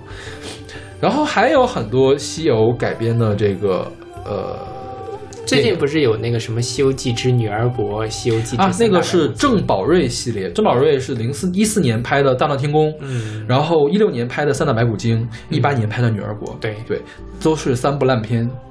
是大闹天宫就是当年跟《冰雪奇缘》一块儿上映的那个，就是就是全程是那种夜游的金碧辉煌闪瞎眼的特效。三打白骨精唯一能看的地方是巩俐，嗯，然后女儿国哦没有没有看过吐槽，所以不知道是什么样子。然后是呃情癫大圣，这个你看过吗？啊，看过，这这谢霆锋演的，这是英皇他们那边拍的，谢霆锋、蔡卓妍、范冰冰和张志恒。对这个当年还挺火的。对，而且是久石让给做的配乐。OK，他讲的是什么事儿？没没没印象，没印象，好吧。但这个是因为我是我初中还是高中时候的，就当时还蛮火的这个而且谢霆锋就扮相还不错嘛。然后在国外票房最高的是《功夫之王》，李连杰和成是成龙吧？成龙和李连杰双主演。嗯，然后是当周当年上映的时候是当周美国票房冠军。对这是个《西游记》的故事吗？对，是《西游记》的故事，跟《西游记》有关系的。对，改编自《西游记》，但是我没有看啊，我没有看。对，还有刘亦菲嘛，里面不是。好吧，这个是中国超过英雄，成为中国迄今最大投资一部面向好莱坞的华语电影。OK 后面是不是也没有什么面向好莱坞的华语电影是呀，打不进去啊，？OK，以后就在好莱坞好莱坞电影里面搞中国特制公版，加一分钟的蒙牛广告然后就是《大唐玄奘》，黄晓明，啊，这是个“一带一路”电影。然后还投了那个奥斯卡最佳外语片是吧？啊，《大闹天竺》，这已经不算是，王宝强，这已经不算是西游衍生了吧？算吧，还是算吧，灵感来源于《西游记》。有可能。OK，然后《悟空传》，《悟空传》是彭于晏和余文乐主演的。呃，是那个金河在的那个，对对对，同名小说吧？对，嗯，说实话，我大部分都没有看过。我也是，就我就看大西游就好。OK，好好好。那好，那我们来听这首来自莫文蔚的《未了情》。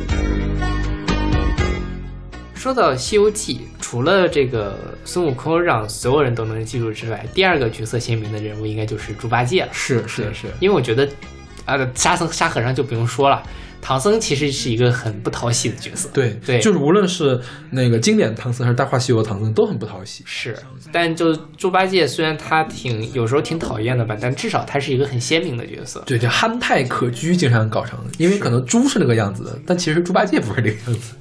不过一般的文艺作品都把它搞成那个样子。对，所以这个除了孙悟空相关的衍生之外，还有一个系列就是猪八戒衍生。对我们现在听到的是来自吴桐跟陈琳的《卷睫盼》，是出自两千年的《春光灿烂猪八戒》这个电视的片尾曲。这个是有一套系列的，《春光灿烂猪八戒》《福星高照猪八戒》，还有《喜气洋洋猪八戒》。虽然后两部我都没有看过，嗯，反正挺扯的，但这个还蛮出名的，而且拍的也还可以。嗯，对，然后这个部电视剧也是徐峥跟陶虹的定情之作，啊，徐峥和陶虹是一家子吗？你才知道吗？是的呀，啊，他们俩是一家子呀。啊，对啊，都已经传离婚，又就反正是就说夫妻二人各自出轨什么的，但反正他们俩是一家子了啊、哦而且就很早就结婚了。对对对，就是在这个电视剧里。OK，对，然后这个里面徐峥演的是猪八戒嘛，他的猪八戒，因为像这种片子他会都会改编一下，就是。呃，都是讲前世今生的故事嘛，所以徐峥的这个人类扮相还是蛮可爱的。徐峥本来就白白胖胖，挺可爱的。嗯然后陶虹演的是一个原创角色，叫做小龙女。然后里面还有一个呃陈红演的嫦娥嘛，其实就是跟这个猪八戒有情感纠葛的一个对，所有人都跟猪八戒，还有个猫妖，猫妖是是谁演的来着？是那个亚姐吧？是不是？啊不记得了。香港小姐吧？还是谁？忘了是谁了。OK，然后这个片子最后还是个悲剧，对啊，对，最后小龙女还那什么了，还化成了泉眼，是对，让东海继续冒水。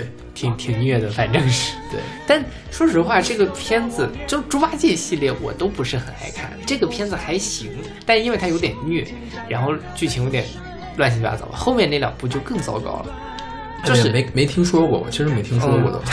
我听说过，嗯就是是因为上次做猪的那期节目的时候，我查了一下，知道有这两部剧，OK，就是仅此而已。就是后两部，我觉得在那个时候就跟什么七仙女系列可以并称为我的这个童年电视剧阴影，欢天喜地七仙女什么。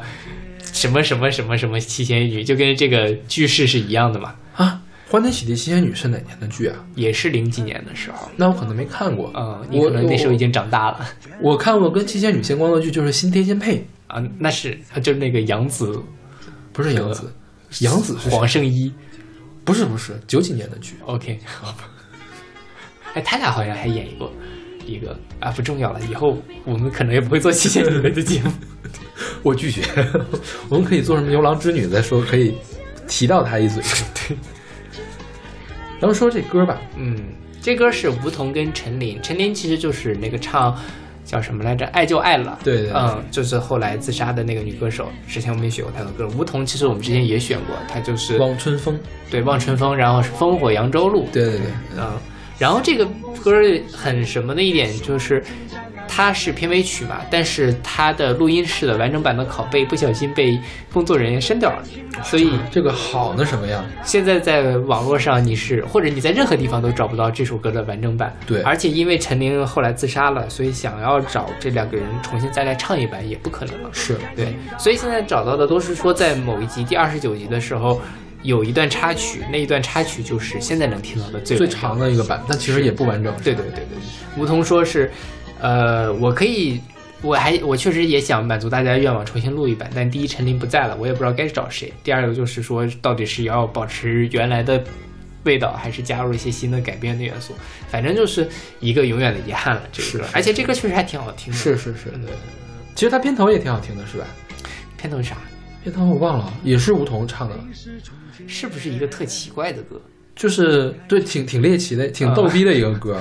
就是大家一听说，哦，我靠，梧桐是那个叫什么来？轮回乐队轮回乐队又唱摇滚啊然后还玩那个声对，在马友友的什么丝对对对，路之路乐队思路里面，然后还唱这么逗逼的这种歌，唱神曲，对对就是他这个音乐形象非常的丰满。是吴彤不还上过春晚吗？就是唱一些奇怪的歌。OK，好吧，对。然后这个一系列就是《西游记》改编的电视剧，就是外传型的电视剧。嗯，《西游记后传》对对，我们在这儿就说一下，还有什么《西游记》衍生作品吧。当刚刚才没说的那种，嗯西游记》其实小说的续集有三种，都是后面人写的，一个叫《后西游记》，一个叫《续西游记》，一个叫《西游补》。嗯我想想啊，《续西游记》我好像买了，《续西游记》讲的是这个又来了一次西天取经，嗯但是这次孙悟空很憋屈，孙悟空失去了法力，嗯，没有法力，然后来取经，就很难受呀，就没什么好看的，就就就就很难，真的很难受。OK，然后我好像也没有看完，我也不知道怎么回事。然后后《西游记》讲的是，当时他取的是那个呃什么什么，取了一批经，后来发现唐僧取的经不够，嗯还有一批没取着啊，怎么办呢？是在唐宪宗的时候，好像是再取一遍吧。嗯然后还是四个人，师徒四人，是唐僧的后代叫唐半阶，然后那个孙悟空的后代叫孙小圣，就大概是这，还有猪八戒也是猪八戒的后代，沙和尚沙和尚的后代，反正四个人不是都成佛了吗？怎么还能生？因为孙悟空那个不是唐僧他唐僧他爸不叫陈光蕊吗？嗯陈光蕊不是后来又活了吗？啊他们是有后代的。OK 对，然后是孙悟空那么多猴子呢，怎么在哪儿来只猴子也是可以的。对，其他的怎么来我就不知道了，可能是高老庄出来的嘛，可能是那个高小姐还是怀了孕呢，不知道我忘了没有，我没买到这本书，嗯买不到。然后还有一本叫《西游补》，《西游补》具体是什么我想不起来了。对，然后其他的作品中也会用到《西游记》，比如说《南游记》里面就出现了《西游记》。我看《南游记》讲的是啥？《南游记》讲的是那个华光天王传，就是灵官大帝的事情，也出现了《西游记》。对，就可能是从这个当年的《西游记》过后之后，就一直会出现孙悟空的形象嘛。对然后这几部我我估计都没有什么名气，你你也没听过是吧？啊，是然后就是后来就是当代人又会改各种各样的这种西游相关的小说，比如说刚才那个《悟空传》，也是呃跟《西游记》衍生出来的东西，对对对对。然后再就是各种各样的电视剧了，啊，最有名的《西游记后传》，是我们还选过它主题曲呢。对对对，对，选的是片尾曲，马万米唱的《相思》，对，就是是以当时也是最高水平的特技了，只不过是这个武打设计，其实武打设计也是最高水平的，就因为为了抻时长，只不过是剪辑太太扯了，对，就是无限鬼畜，孙悟空左挥一棒，右挥一棒，左挥一棒，右挥一棒，啊啊啊，退后退后三次，对对对，就是鬼畜鬼畜鼻祖吧，应该算是。嗯。我觉得他比那个蓝蓝路还要早早一度。然后据说啊，据说这个，据说这个叫这个剧后来又被翻拍了，因为这个呃叫什么钱雁秋，也就是这个剧的编剧，觉得自己这个剧本写的太好了，嗯，然后又把它套到了另外一个叫民间角色上，就叫石敢当。就泰山不有个石敢当吗？就像灵童演的吧？呃，有我记得六小龄童演的玉皇大帝，对对对对对，六小龄童演的玉皇大帝。他是这样，因为《西游记后传》不是说那整个天宫的人都被吴天给换了吗？是。对他这个呢就没有出现佛教那边，就是玉皇大帝被换了，然后是石敢当去救这些人，然后是好像是那个钱雁秋自编自导，还扮演了二郎神杨戬，这个片子我好像看过一点点，看过呀？就是反正那时候好像已经上大学了，但 OK 就是在家里闲没事儿看，非常 的烂，呃各种意义上的烂嗯，OK，然后 TVB 拍过好几版的这个《西游记》啊。最开始是张卫健九六年拍的《西游记》，然后《西游记二》续集换了人，换成了陈浩民。然后零二年的时候是港台，就陆港台合拍了一个《齐天大圣孙悟空》，又让张卫健来演了。嗯这几部都是还是以修七天取经为蓝本，但是还是加了很多的爱情的故事进去。对，是的，就是我不是很喜欢看的。还可以了，我记得，哦就是我你都看过是吧我我记得看过一个张卫健版本的，但是我不知道是哪一部了。？OK，啊对就反正是你接受了孙悟空有好几个女朋友这个设定之后，其实也无所谓，你就把它当个爱情片来看就好。OK，对，港台拍，我觉得港台把什么都能拍成爱情片，就是后 TVB 拍金庸剧，我觉得也是以爱情为主线的。对，就像那个《射雕英雄传》八二年版，虽然那么受欢迎，但是还是拍成了琼瑶剧嘛。是啊，然后再往后是《大话西游之爱你一万年》，黄子韬演的。啊 我看过吐槽，但是没有看。啊！我也看了吐槽，就是这个 黄子韬抓耳挠腮的那个 那个挤眉弄眼那个感觉。OK，估计大陆的衍生剧就这么多了。其实还有一些日本、韩国的衍生剧，就是他们日本的《西游记》是把唐僧变成女性的，嗯，对吧对对对对，好像也是翻拍了好几回，从六十年代开始拍，然后九十年代又重新翻拍过一次，这个我就完全没有看过。据说拍的还可以，嗯，对，就反正你不要抱着去看一个特别正的东西来看就好。对，反正是会让六小龄童气死的那种剧了。OK，那衍生剧我们就说到这儿，那我们来听这首来自梧桐和陈琳的《卷睫盼》。每时初见，燃起爱情火焰，燃烧在茫茫东海边缘，随着风飞帆，卷睫盼，明眸璀璨，我捉不住你若即若离的手指间。爱是因为你美丽被还原。我知道有一千种可能是与你相连，睁开眼，闭上眼，难得难弃的缘，天赐的永不变。望眼欲穿，终于走到我面前。相拥不相识，在胸间沾染了泪水，再难阻断这份感情到海枯到石烂。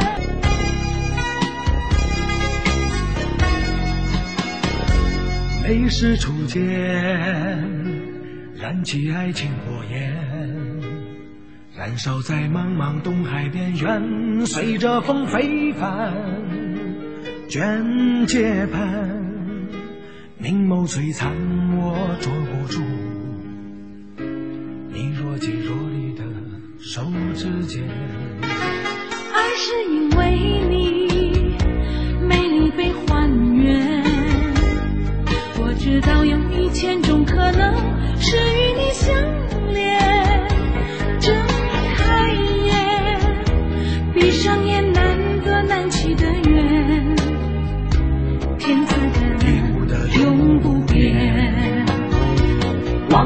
川，终于走到我面前。相拥不相识，在胸前沾满了泪水，再难阻断这份感情到海枯到石烂。我有情，我有泪。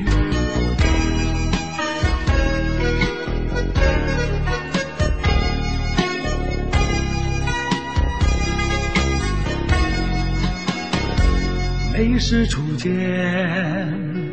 燃起爱情火焰，燃烧在茫茫东海边缘，随着风飞帆，卷阶盘，明眸璀璨，我捉不住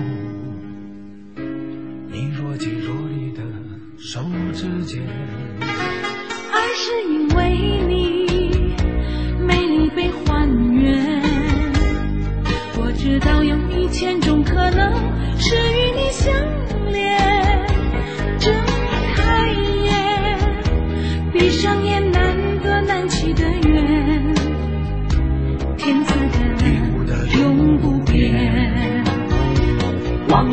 望眼欲穿，终于走到我面前，相拥不相识，在胸间沾染了泪水，再难阻断这份感情到海枯到石烂。我有心，我有泪，再难阻断这份感情到海枯到石烂。我有心，我有泪，相拥不相识，在胸间沾满了泪水。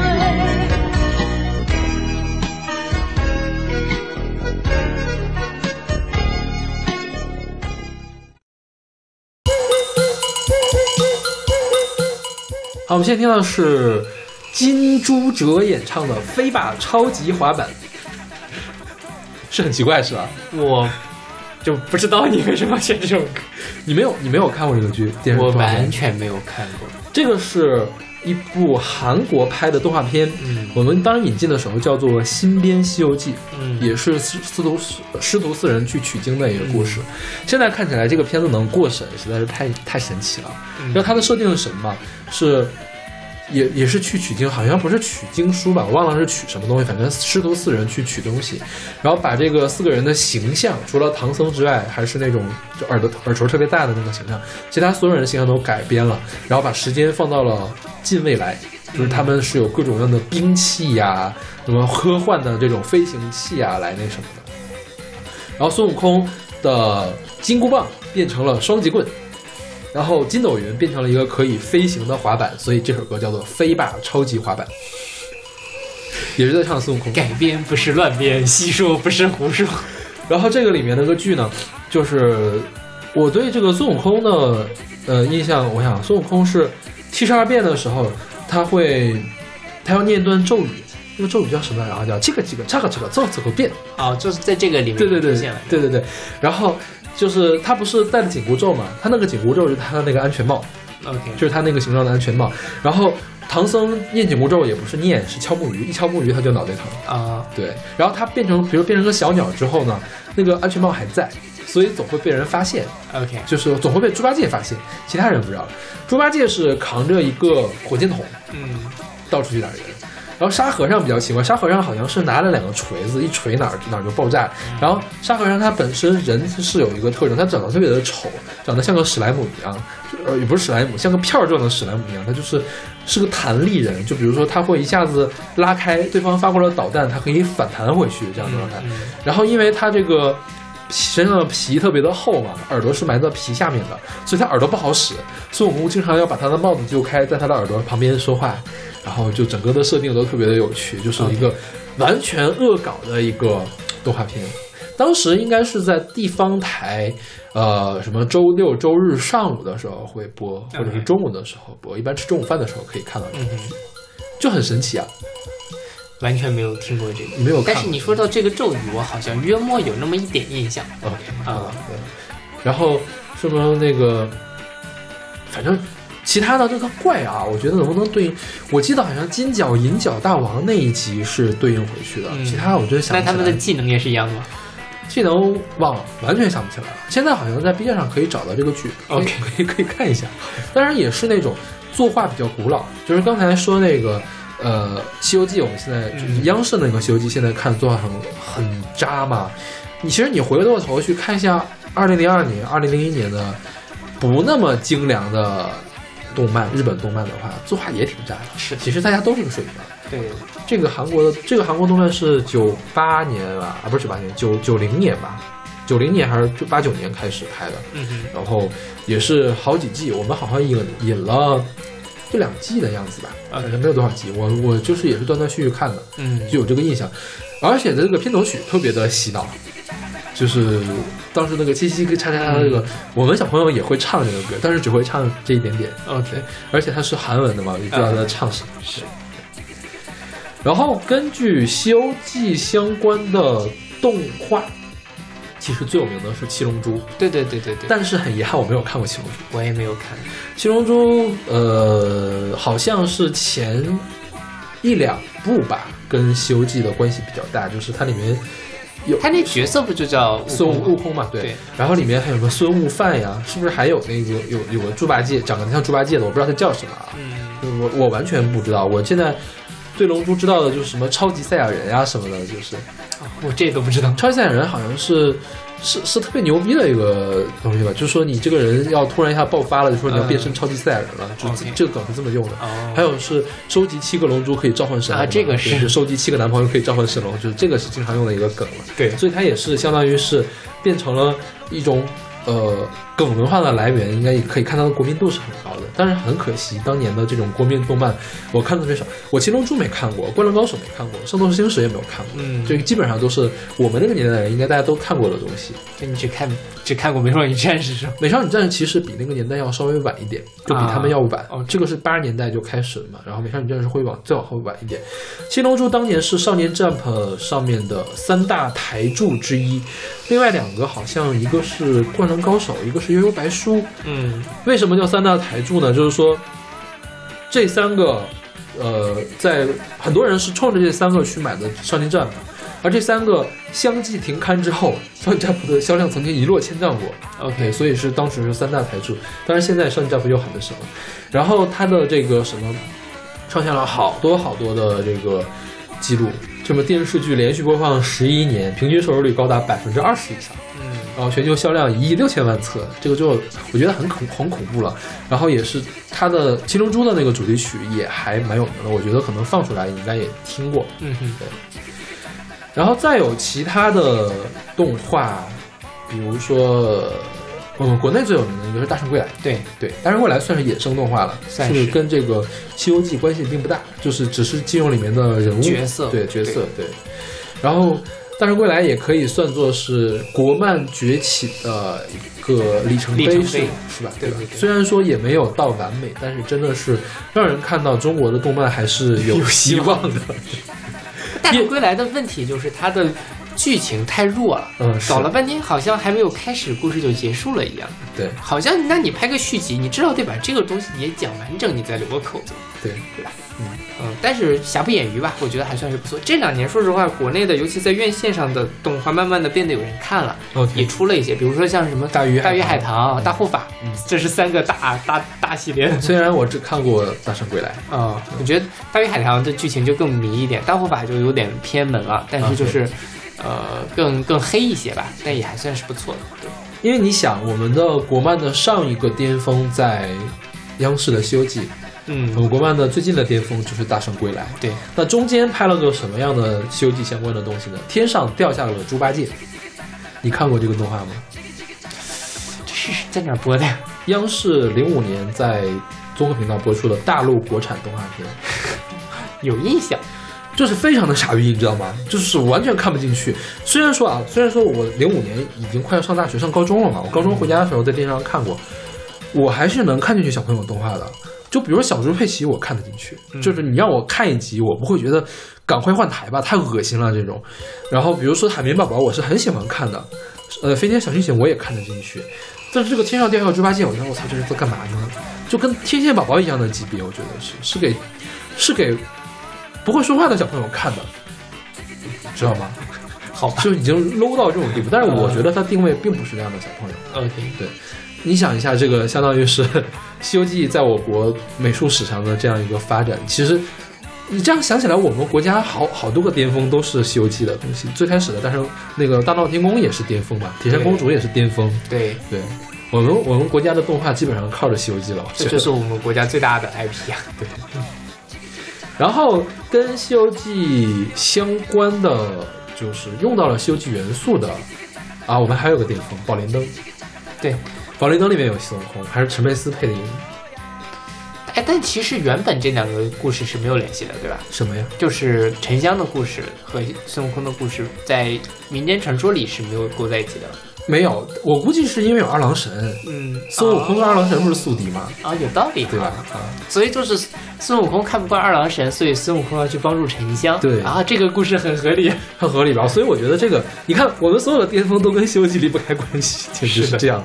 然后中间还有一个动画片叫《小精灵会斗》，你看过吗？啊，看过。《小精灵会斗》里面有猪八戒，呃，它的尾巴是猪八戒的尾巴，对吧？，因为猪八戒成了天蓬元，成了不是天蓬元帅，成了那个都净坛使者净坛使者之后，觉得这个猪尾巴太不雅观了，就把猪尾巴给切掉了，不要了。然后那个小精灵灰豆是一个想变好的一个妖怪，就是想成仙的一个妖怪，然后一直在做好事嘛。然后这两个人就碰到一块儿去了，这个尾巴就粘到了这个灰豆的屁股后面，经常帮他出谋划策，嗯然后帮他解决问题。然后关键时刻还拿出一个钉耙出来，可以一起打怪物。好吧。然后现在看小精灵灰豆也是，我操，这个作画实在是太太可怕了，简直那。那这个还挺好看的，我对觉得。对对，真的当时看看的也很开心。是然后那个主题歌也很好听。然后再有就是这个哆啦 A 梦里面有一个大电影用到了《西游记》，是大圣大雄的平行《西游记》，嗯。用的，因为他们不是有那个时光机嘛，然后就利用时光机来解释当时为什么会在一个现实的世界里面发生《西游记》妖怪的故事。就讲的是本来大雄他们要拍那个话剧，然后让那个小强啊，那个强夫去演了那个孙悟空，然后这个大雄就很不开心，说我也要孙悟空，那我怎么办呢？我要为了让大家相信我就是孙悟空，他要去跑到唐朝去去看一眼，去看一，然后要模仿当时的孙悟空是怎么样的。结果当时为了就是模仿这样的状况嘛，就就妖哆啦 A 梦搞了好多妖怪出来，结果那个妖怪就失控了。然后就阻碍了唐僧去洗西天取经。如果唐僧没法西天取经，后面的历史会被打断。嗯所以说他们就要拯救唐僧。然后他那个孙悟大雄就化身成了孙悟空去帮唐僧解决问题，就出现了那个孙悟空保佑唐僧上西天，然后打妖怪的这个故事，才有了《西游记》。OK，这样解释下来的。脑洞还蛮大的。对对对，嗯，当然这片子我没看过，嗯对，也算是他比较经典的一个东西，而且是藤子不二雄啊，好像是第一部藤子不二雄没有亲自完全去监督的一个事情，OK，但是好像还不错的。嗯哼，OK，那跟《西游记》衍生的动画我们就介绍到这儿。对，那我们来听这首有点奇怪的这个《飞吧超级滑板》。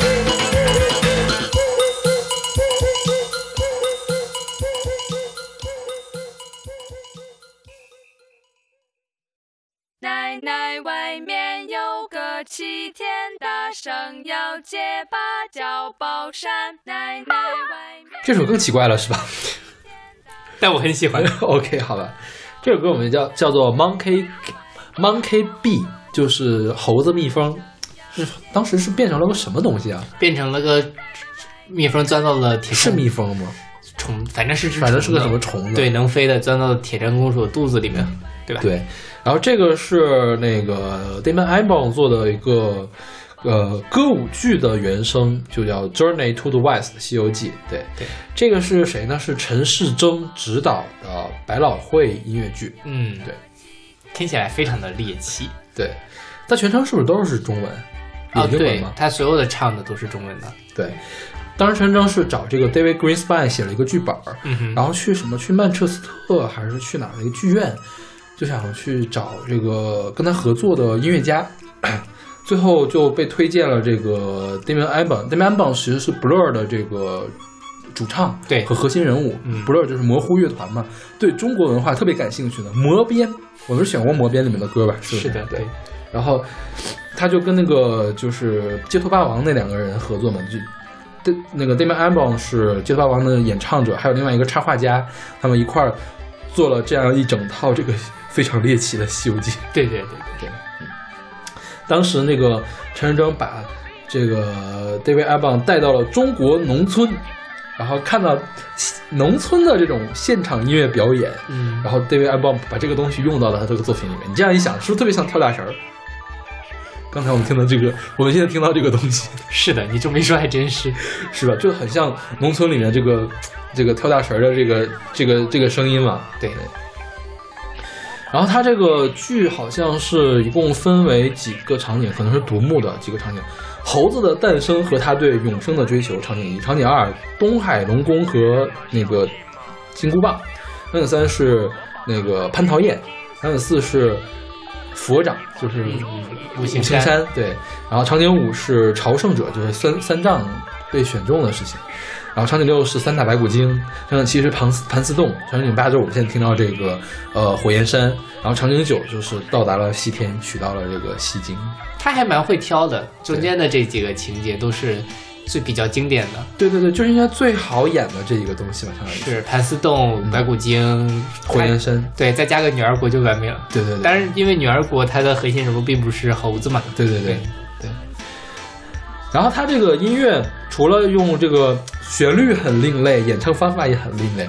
我觉得这就是因为我们是懂华语的，所以听起来会有喜感。嗯，但我觉得，假如我们不知道他在唱什么，就会觉得它是一个很实验、很先锋的一个东西，就是你听起来绝对不会会发笑什么的，是吧？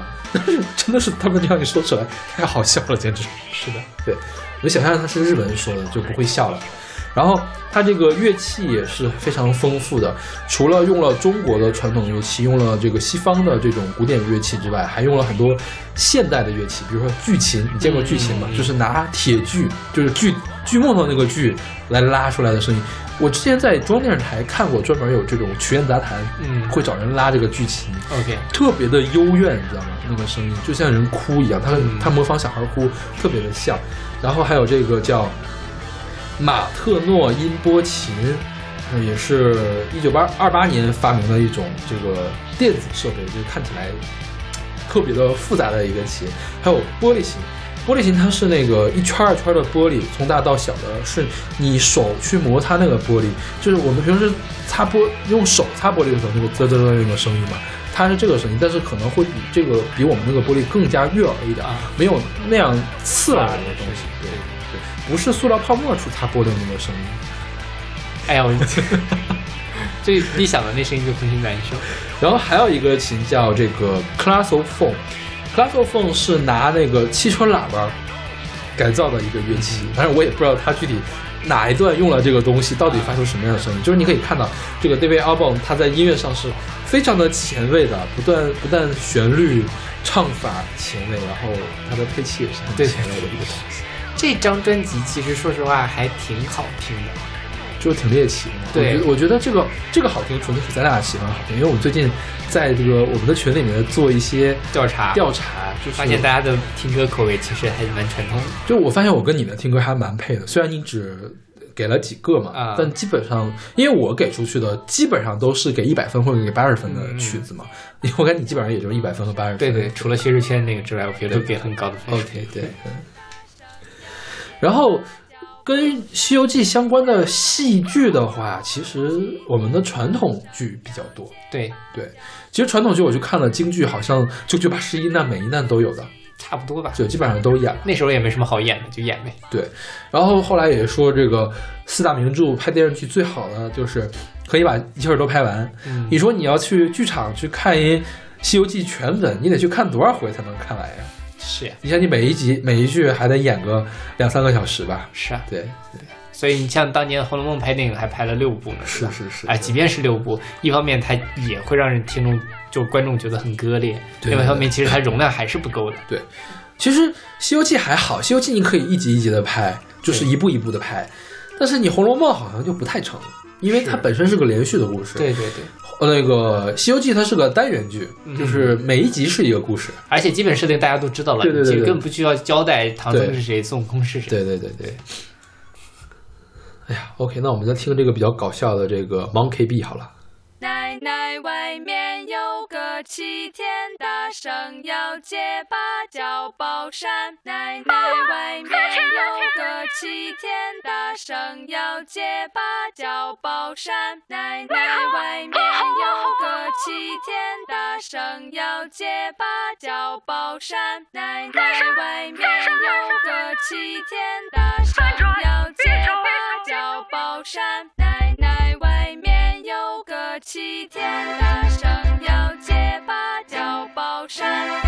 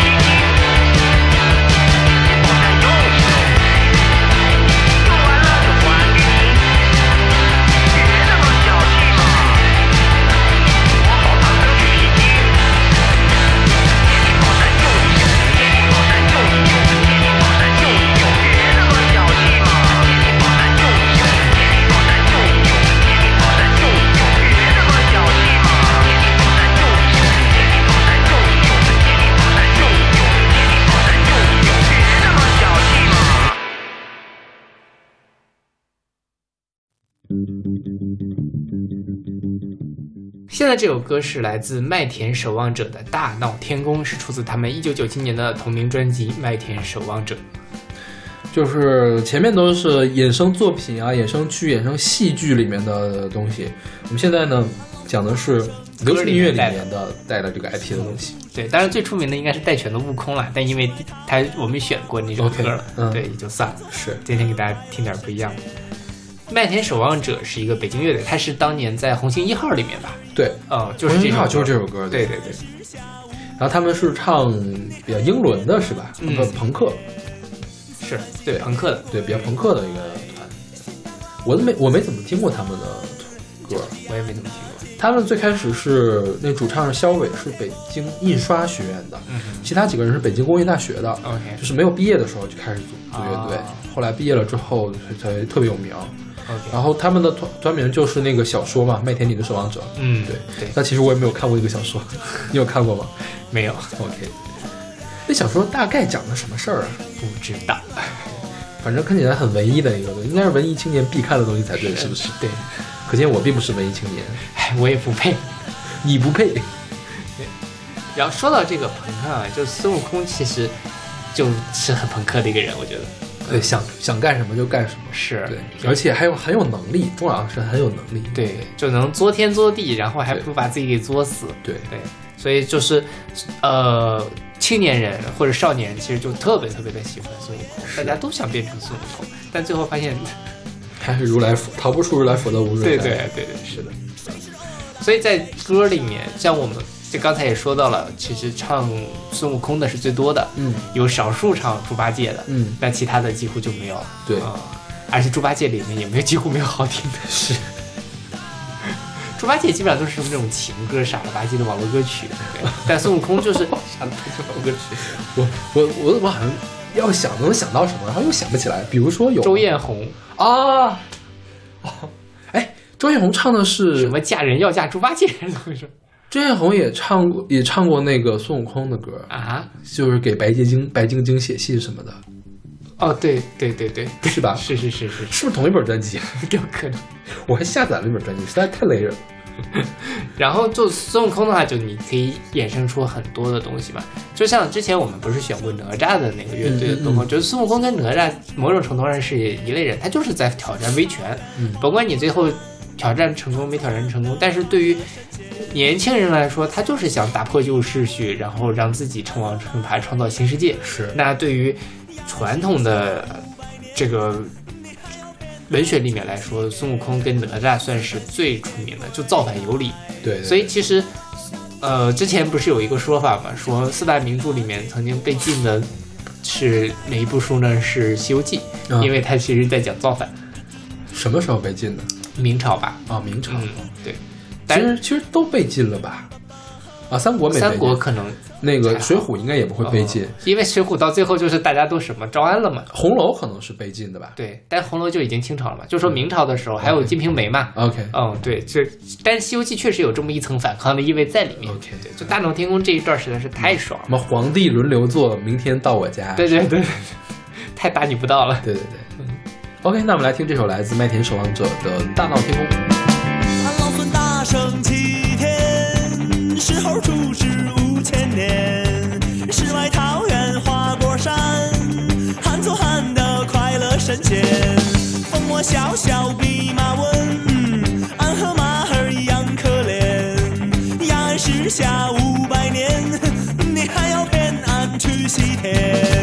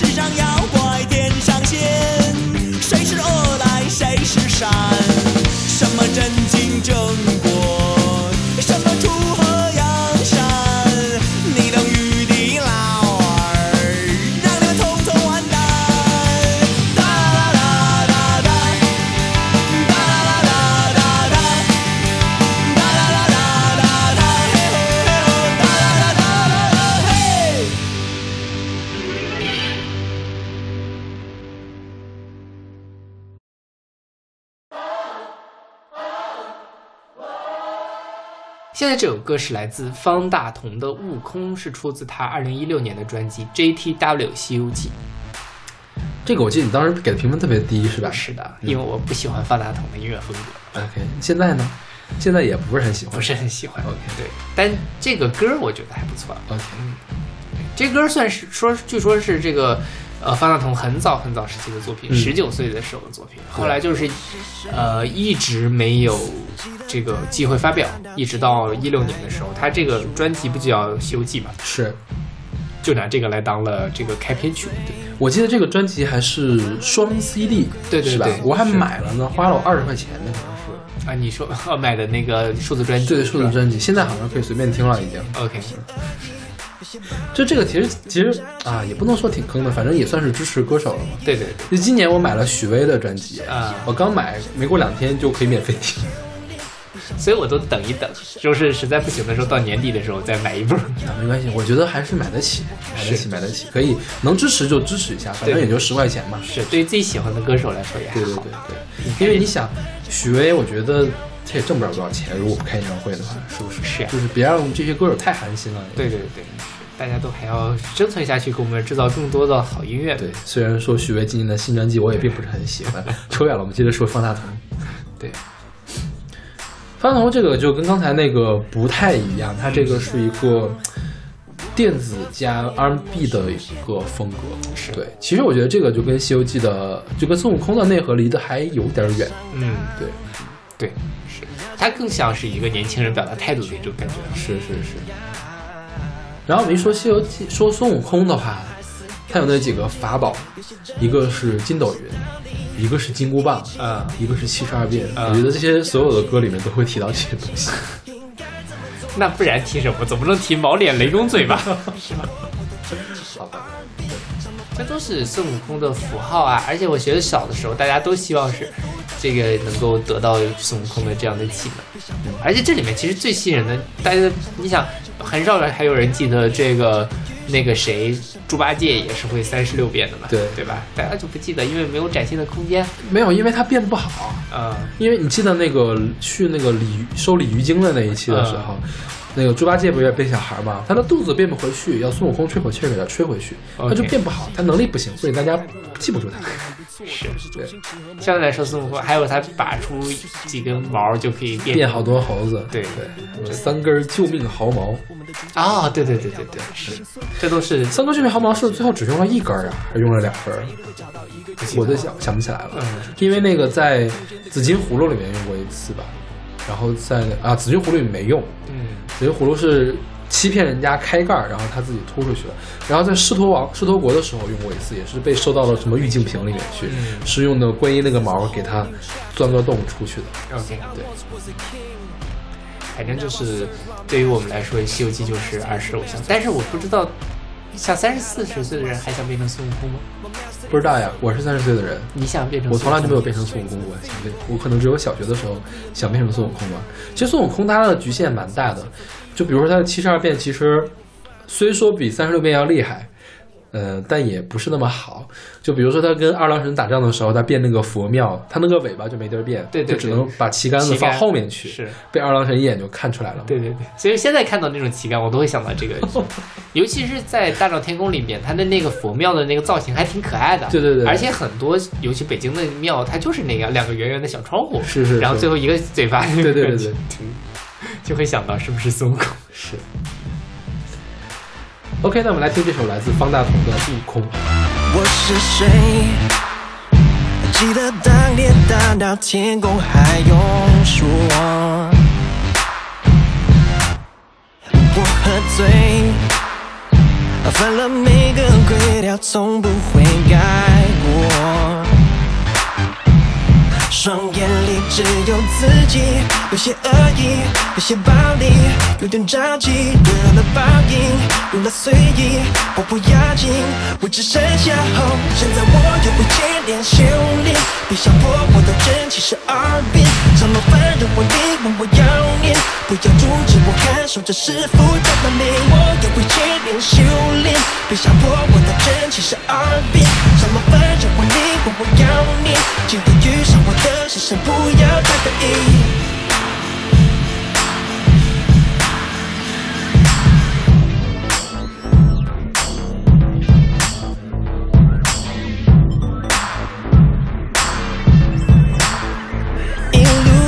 上，无论何方，要么出现，都不。别上当，要在每一回能被劝都一样。似根青筋，有些正义，有些道理，有点义气，没有忘记我的教训，让我看清应该怎么做。现在我又会接连修炼，别想我，我的真其实耳边，上了班让我累，问我要念，不要阻止我看守这师傅他的美。我又会接连修炼，别想我，我的真其实耳边，上了班让我累，问我要念，今天遇上我的。是神，不要太得意。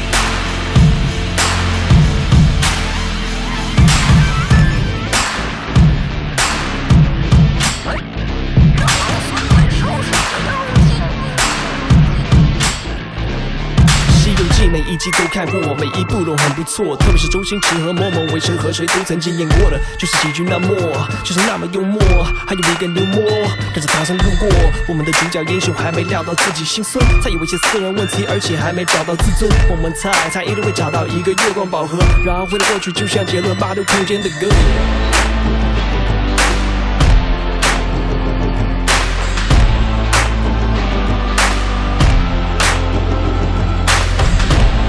Whichever page you were on. This is a whole new chapter. See, I once was a king, and now I serve my master. My master is the master of self. He taught me how to master myself. My master is a servant of people, seeks to give strength to the feeble. It's gonna be a long, long journey, but I protect him from evil. Someday we'll find the wisdom, one day we'll carry the light. When we return to the kingdom, that we can end the fight. Then all the people will know. After laying eyes on the scroll, then all the people will know. Then all the people will know.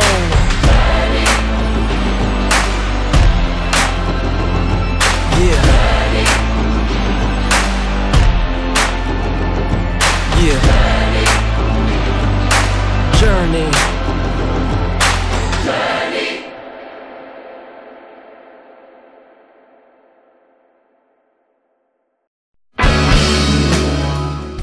现在这首歌是来自悟空乐队的《神仙》，是出自他们二零一七年的乐队，二零一七年的专辑《悟空》。他们这乐队到底叫什么呀？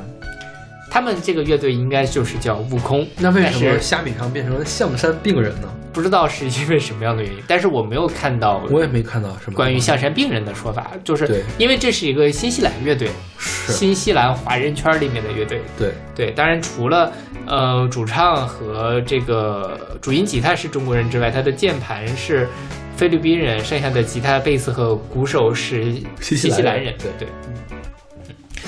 所以他们的这个风格，就说实话，这个其实我记得都进了咱们年终榜前五十了。对对对，嗯，当时没想到这是一个海外华人的乐队。对对对，觉得味道还挺正的。尤其他叫相声病人嘛，我一直以为是个杭州乐队，因为当时我不知道他是相声病人，他就叫悟空。OK，当时就叫悟空。对，象山我看了，应该是跟广东的象山有关系吧？广东是有两个象山，他们其中有一个是象山人，一个是广东广东人，对广东人。而他们做的是，呃，融合的乐。你像，他是把爵士的东西跟朋克，然后什么自赏啊、灵歌啊、后摇，给搞到一块儿去了。嗯哼，对，做的还是挺精彩的，我觉得。是的，对。然后他这个悟空，呃，这个神仙有两个版本。嗯，这个神仙他早年有一个专辑叫点儿点儿点儿，是吧？对，是零七年的还是忘了是哪年的了。然后那个是一个长达十分钟的一首歌，然后这个是只有五六分钟吧，是吧？这是那个正式专辑，对，正式专辑的那个。就之前那个呢，感觉就是它的录音还没有录特别好，就是后期做的还没有特别好。但是呃，这个版本就是已经做的很精致了，嗯。但是我其实更偏爱前面的那一个，前面那个就是给人的感觉，嗯，更加的纯粹一些。OK，后面呢，他做的精致呢，可能往里面掺的这些灵歌的东西掺的有点多，灵歌的东西掺的多的后果就是会让人觉得有点腻，有点油腻，是吧？是的，有这样感觉。对对对对。不过还是很好吧。是是很好，是很好，我很喜欢这本专辑。我当时听了这个，呃，就是《悟空》这本专辑的时候，我听到这首歌，我觉得孙悟空就应该是这个样子。嗯嗯，对，这是一个喝醉了的孙悟空。对，是？明显是我大闹天宫之后，喝多了之后，我到我在蟠桃会上到处乱逛，我要上天做神仙，老子就是要做神仙，这样就在说说醉话的这种孙悟空，是特别的像。我觉得当时画面感就很强。对，就是说实话，大家现在其实，呃，对孙悟空就是说我想当英雄，是但其实我觉得最早的孙悟空，至少他在到大闹天宫的时候，我没有想要做英雄，我是要长生不老。对我就是要挑战秩序，我就是要当神仙。凭什么我当不了神仙？凭什么我当不了玉皇大帝？这样感觉，对，并没有那么多复后世，就是或者大家想象中的，其实那都是自己想当英雄，是吧？对对。然后我看了一下他们那个专访，他们那个主唱叫 Wade，Wade 是一个《西游记》爱好者，据说参加参采访的时候给专门给那个记者看了一下自己要翻烂的一本《西游记》，啊哈，就床头摆了一本《西游记》，就是这么爱《西游记》啊。然后就就说这个名字是他想的，然后说因为这个号，这个这个乐队这个符号呢是比较有国际的知名度，然后也代表着什么反思呀，然后因为当时孙悟空这个名字是菩提祖师给起的，对，其实也是要你参悟，悟也悟和空都是佛教的术语嘛，相当于是、是有那一层参悟的东西进去的。就除了作为一个流行的符号之外，它还有一些里面自己深的佛教的或者是哲学的东西在里面，所以把它当做了一个呃对的名字。对对对，这个就不是随便起的，你知道吗？就是经过深思熟虑的一个是的是的，然后他们觉得自己就是，呃，他们现在那个在奥克兰嘛，新西兰的奥克兰，奥克兰就是一个现后现代版的水帘洞，然后他们就是一群孙悟空在那边，一群美猴王，一群猴子在这里来演奏，怎么就水帘洞了呢？不知道，不知道，好想去可能是有山吧，可能是 OK，对。然后他说，当时他们火的时候，就是小有名气的时候啊。是为啥呢？是因为戴拳的悟空刚好火，很多人搜错了，搜到了他。啊，就孙悟空嘛，然后就不知道是谁，反正就听一听嘛。对对对对对对。所以你看，起好名字还是很重要的。对，说这个在虾米，悟空乐队紧跟着戴拳排在第二，在豆瓣排第四，蹭了不少点击。我们要起个好名字，因为我觉得不会有什么人唱马勺啊之类的。我我们也没有要红，红什么红？红了之后多麻烦。红了之后有话不能随便说了嘛。那倒也是。对，然后我们的我们就拿我们就拿这个借口，然后来不红就好。我们不红都是因为我们不想红，我们要想红呢，我们也红不了。好吧。哎，怎么把实话说出来？当神仙就可以了吗？想那么多干嘛呀？那我们就是地下的散仙了，对对对自己抱着一颗齐天大圣的梦想，该干嘛干嘛去。太乙散仙，对最开始孙悟空就是太乙散仙嘛。呃，OK，那我们这期关于《西游记》的就到这儿。其实还有很多歌我们都没有选进去，是是是的，我有很多备选的没有选进去。嗯就是 确实是个大 IP。对，嗯有机会，比如说我们做猴年的时候可以再聊。猴年对，肯定还会有孙悟空的歌的。是，如果我们这个节目能撑到猴年，猴年是哪年呀？猴年的时候已经三十六岁了。我想想啊，是多少啊？二零二八年吧。OK，可以嗯可以，争取吧。太可怕了，二零二八年是还有九年呢。啊对，啊，不过没关系，我们已经做做了四年。OK，啊，然后这个在结束之前还是说一句，就是我们机器出了一个小小的录音事故。OK 啊、嗯，就是我们的前两首歌其实没有插话筒，是用我的电脑，对，就是两个的那个底噪的强度可能会不太一样，大家凑着听吧也。可能是一样的，没准我后期都调好了呢。其实主要是因为本来是可以重录，但是因为我们第一首歌聊了二十六分钟，是，实在是也不想什么，大家凑合着听吧。嗯，OK，我们下期再见。下期再见。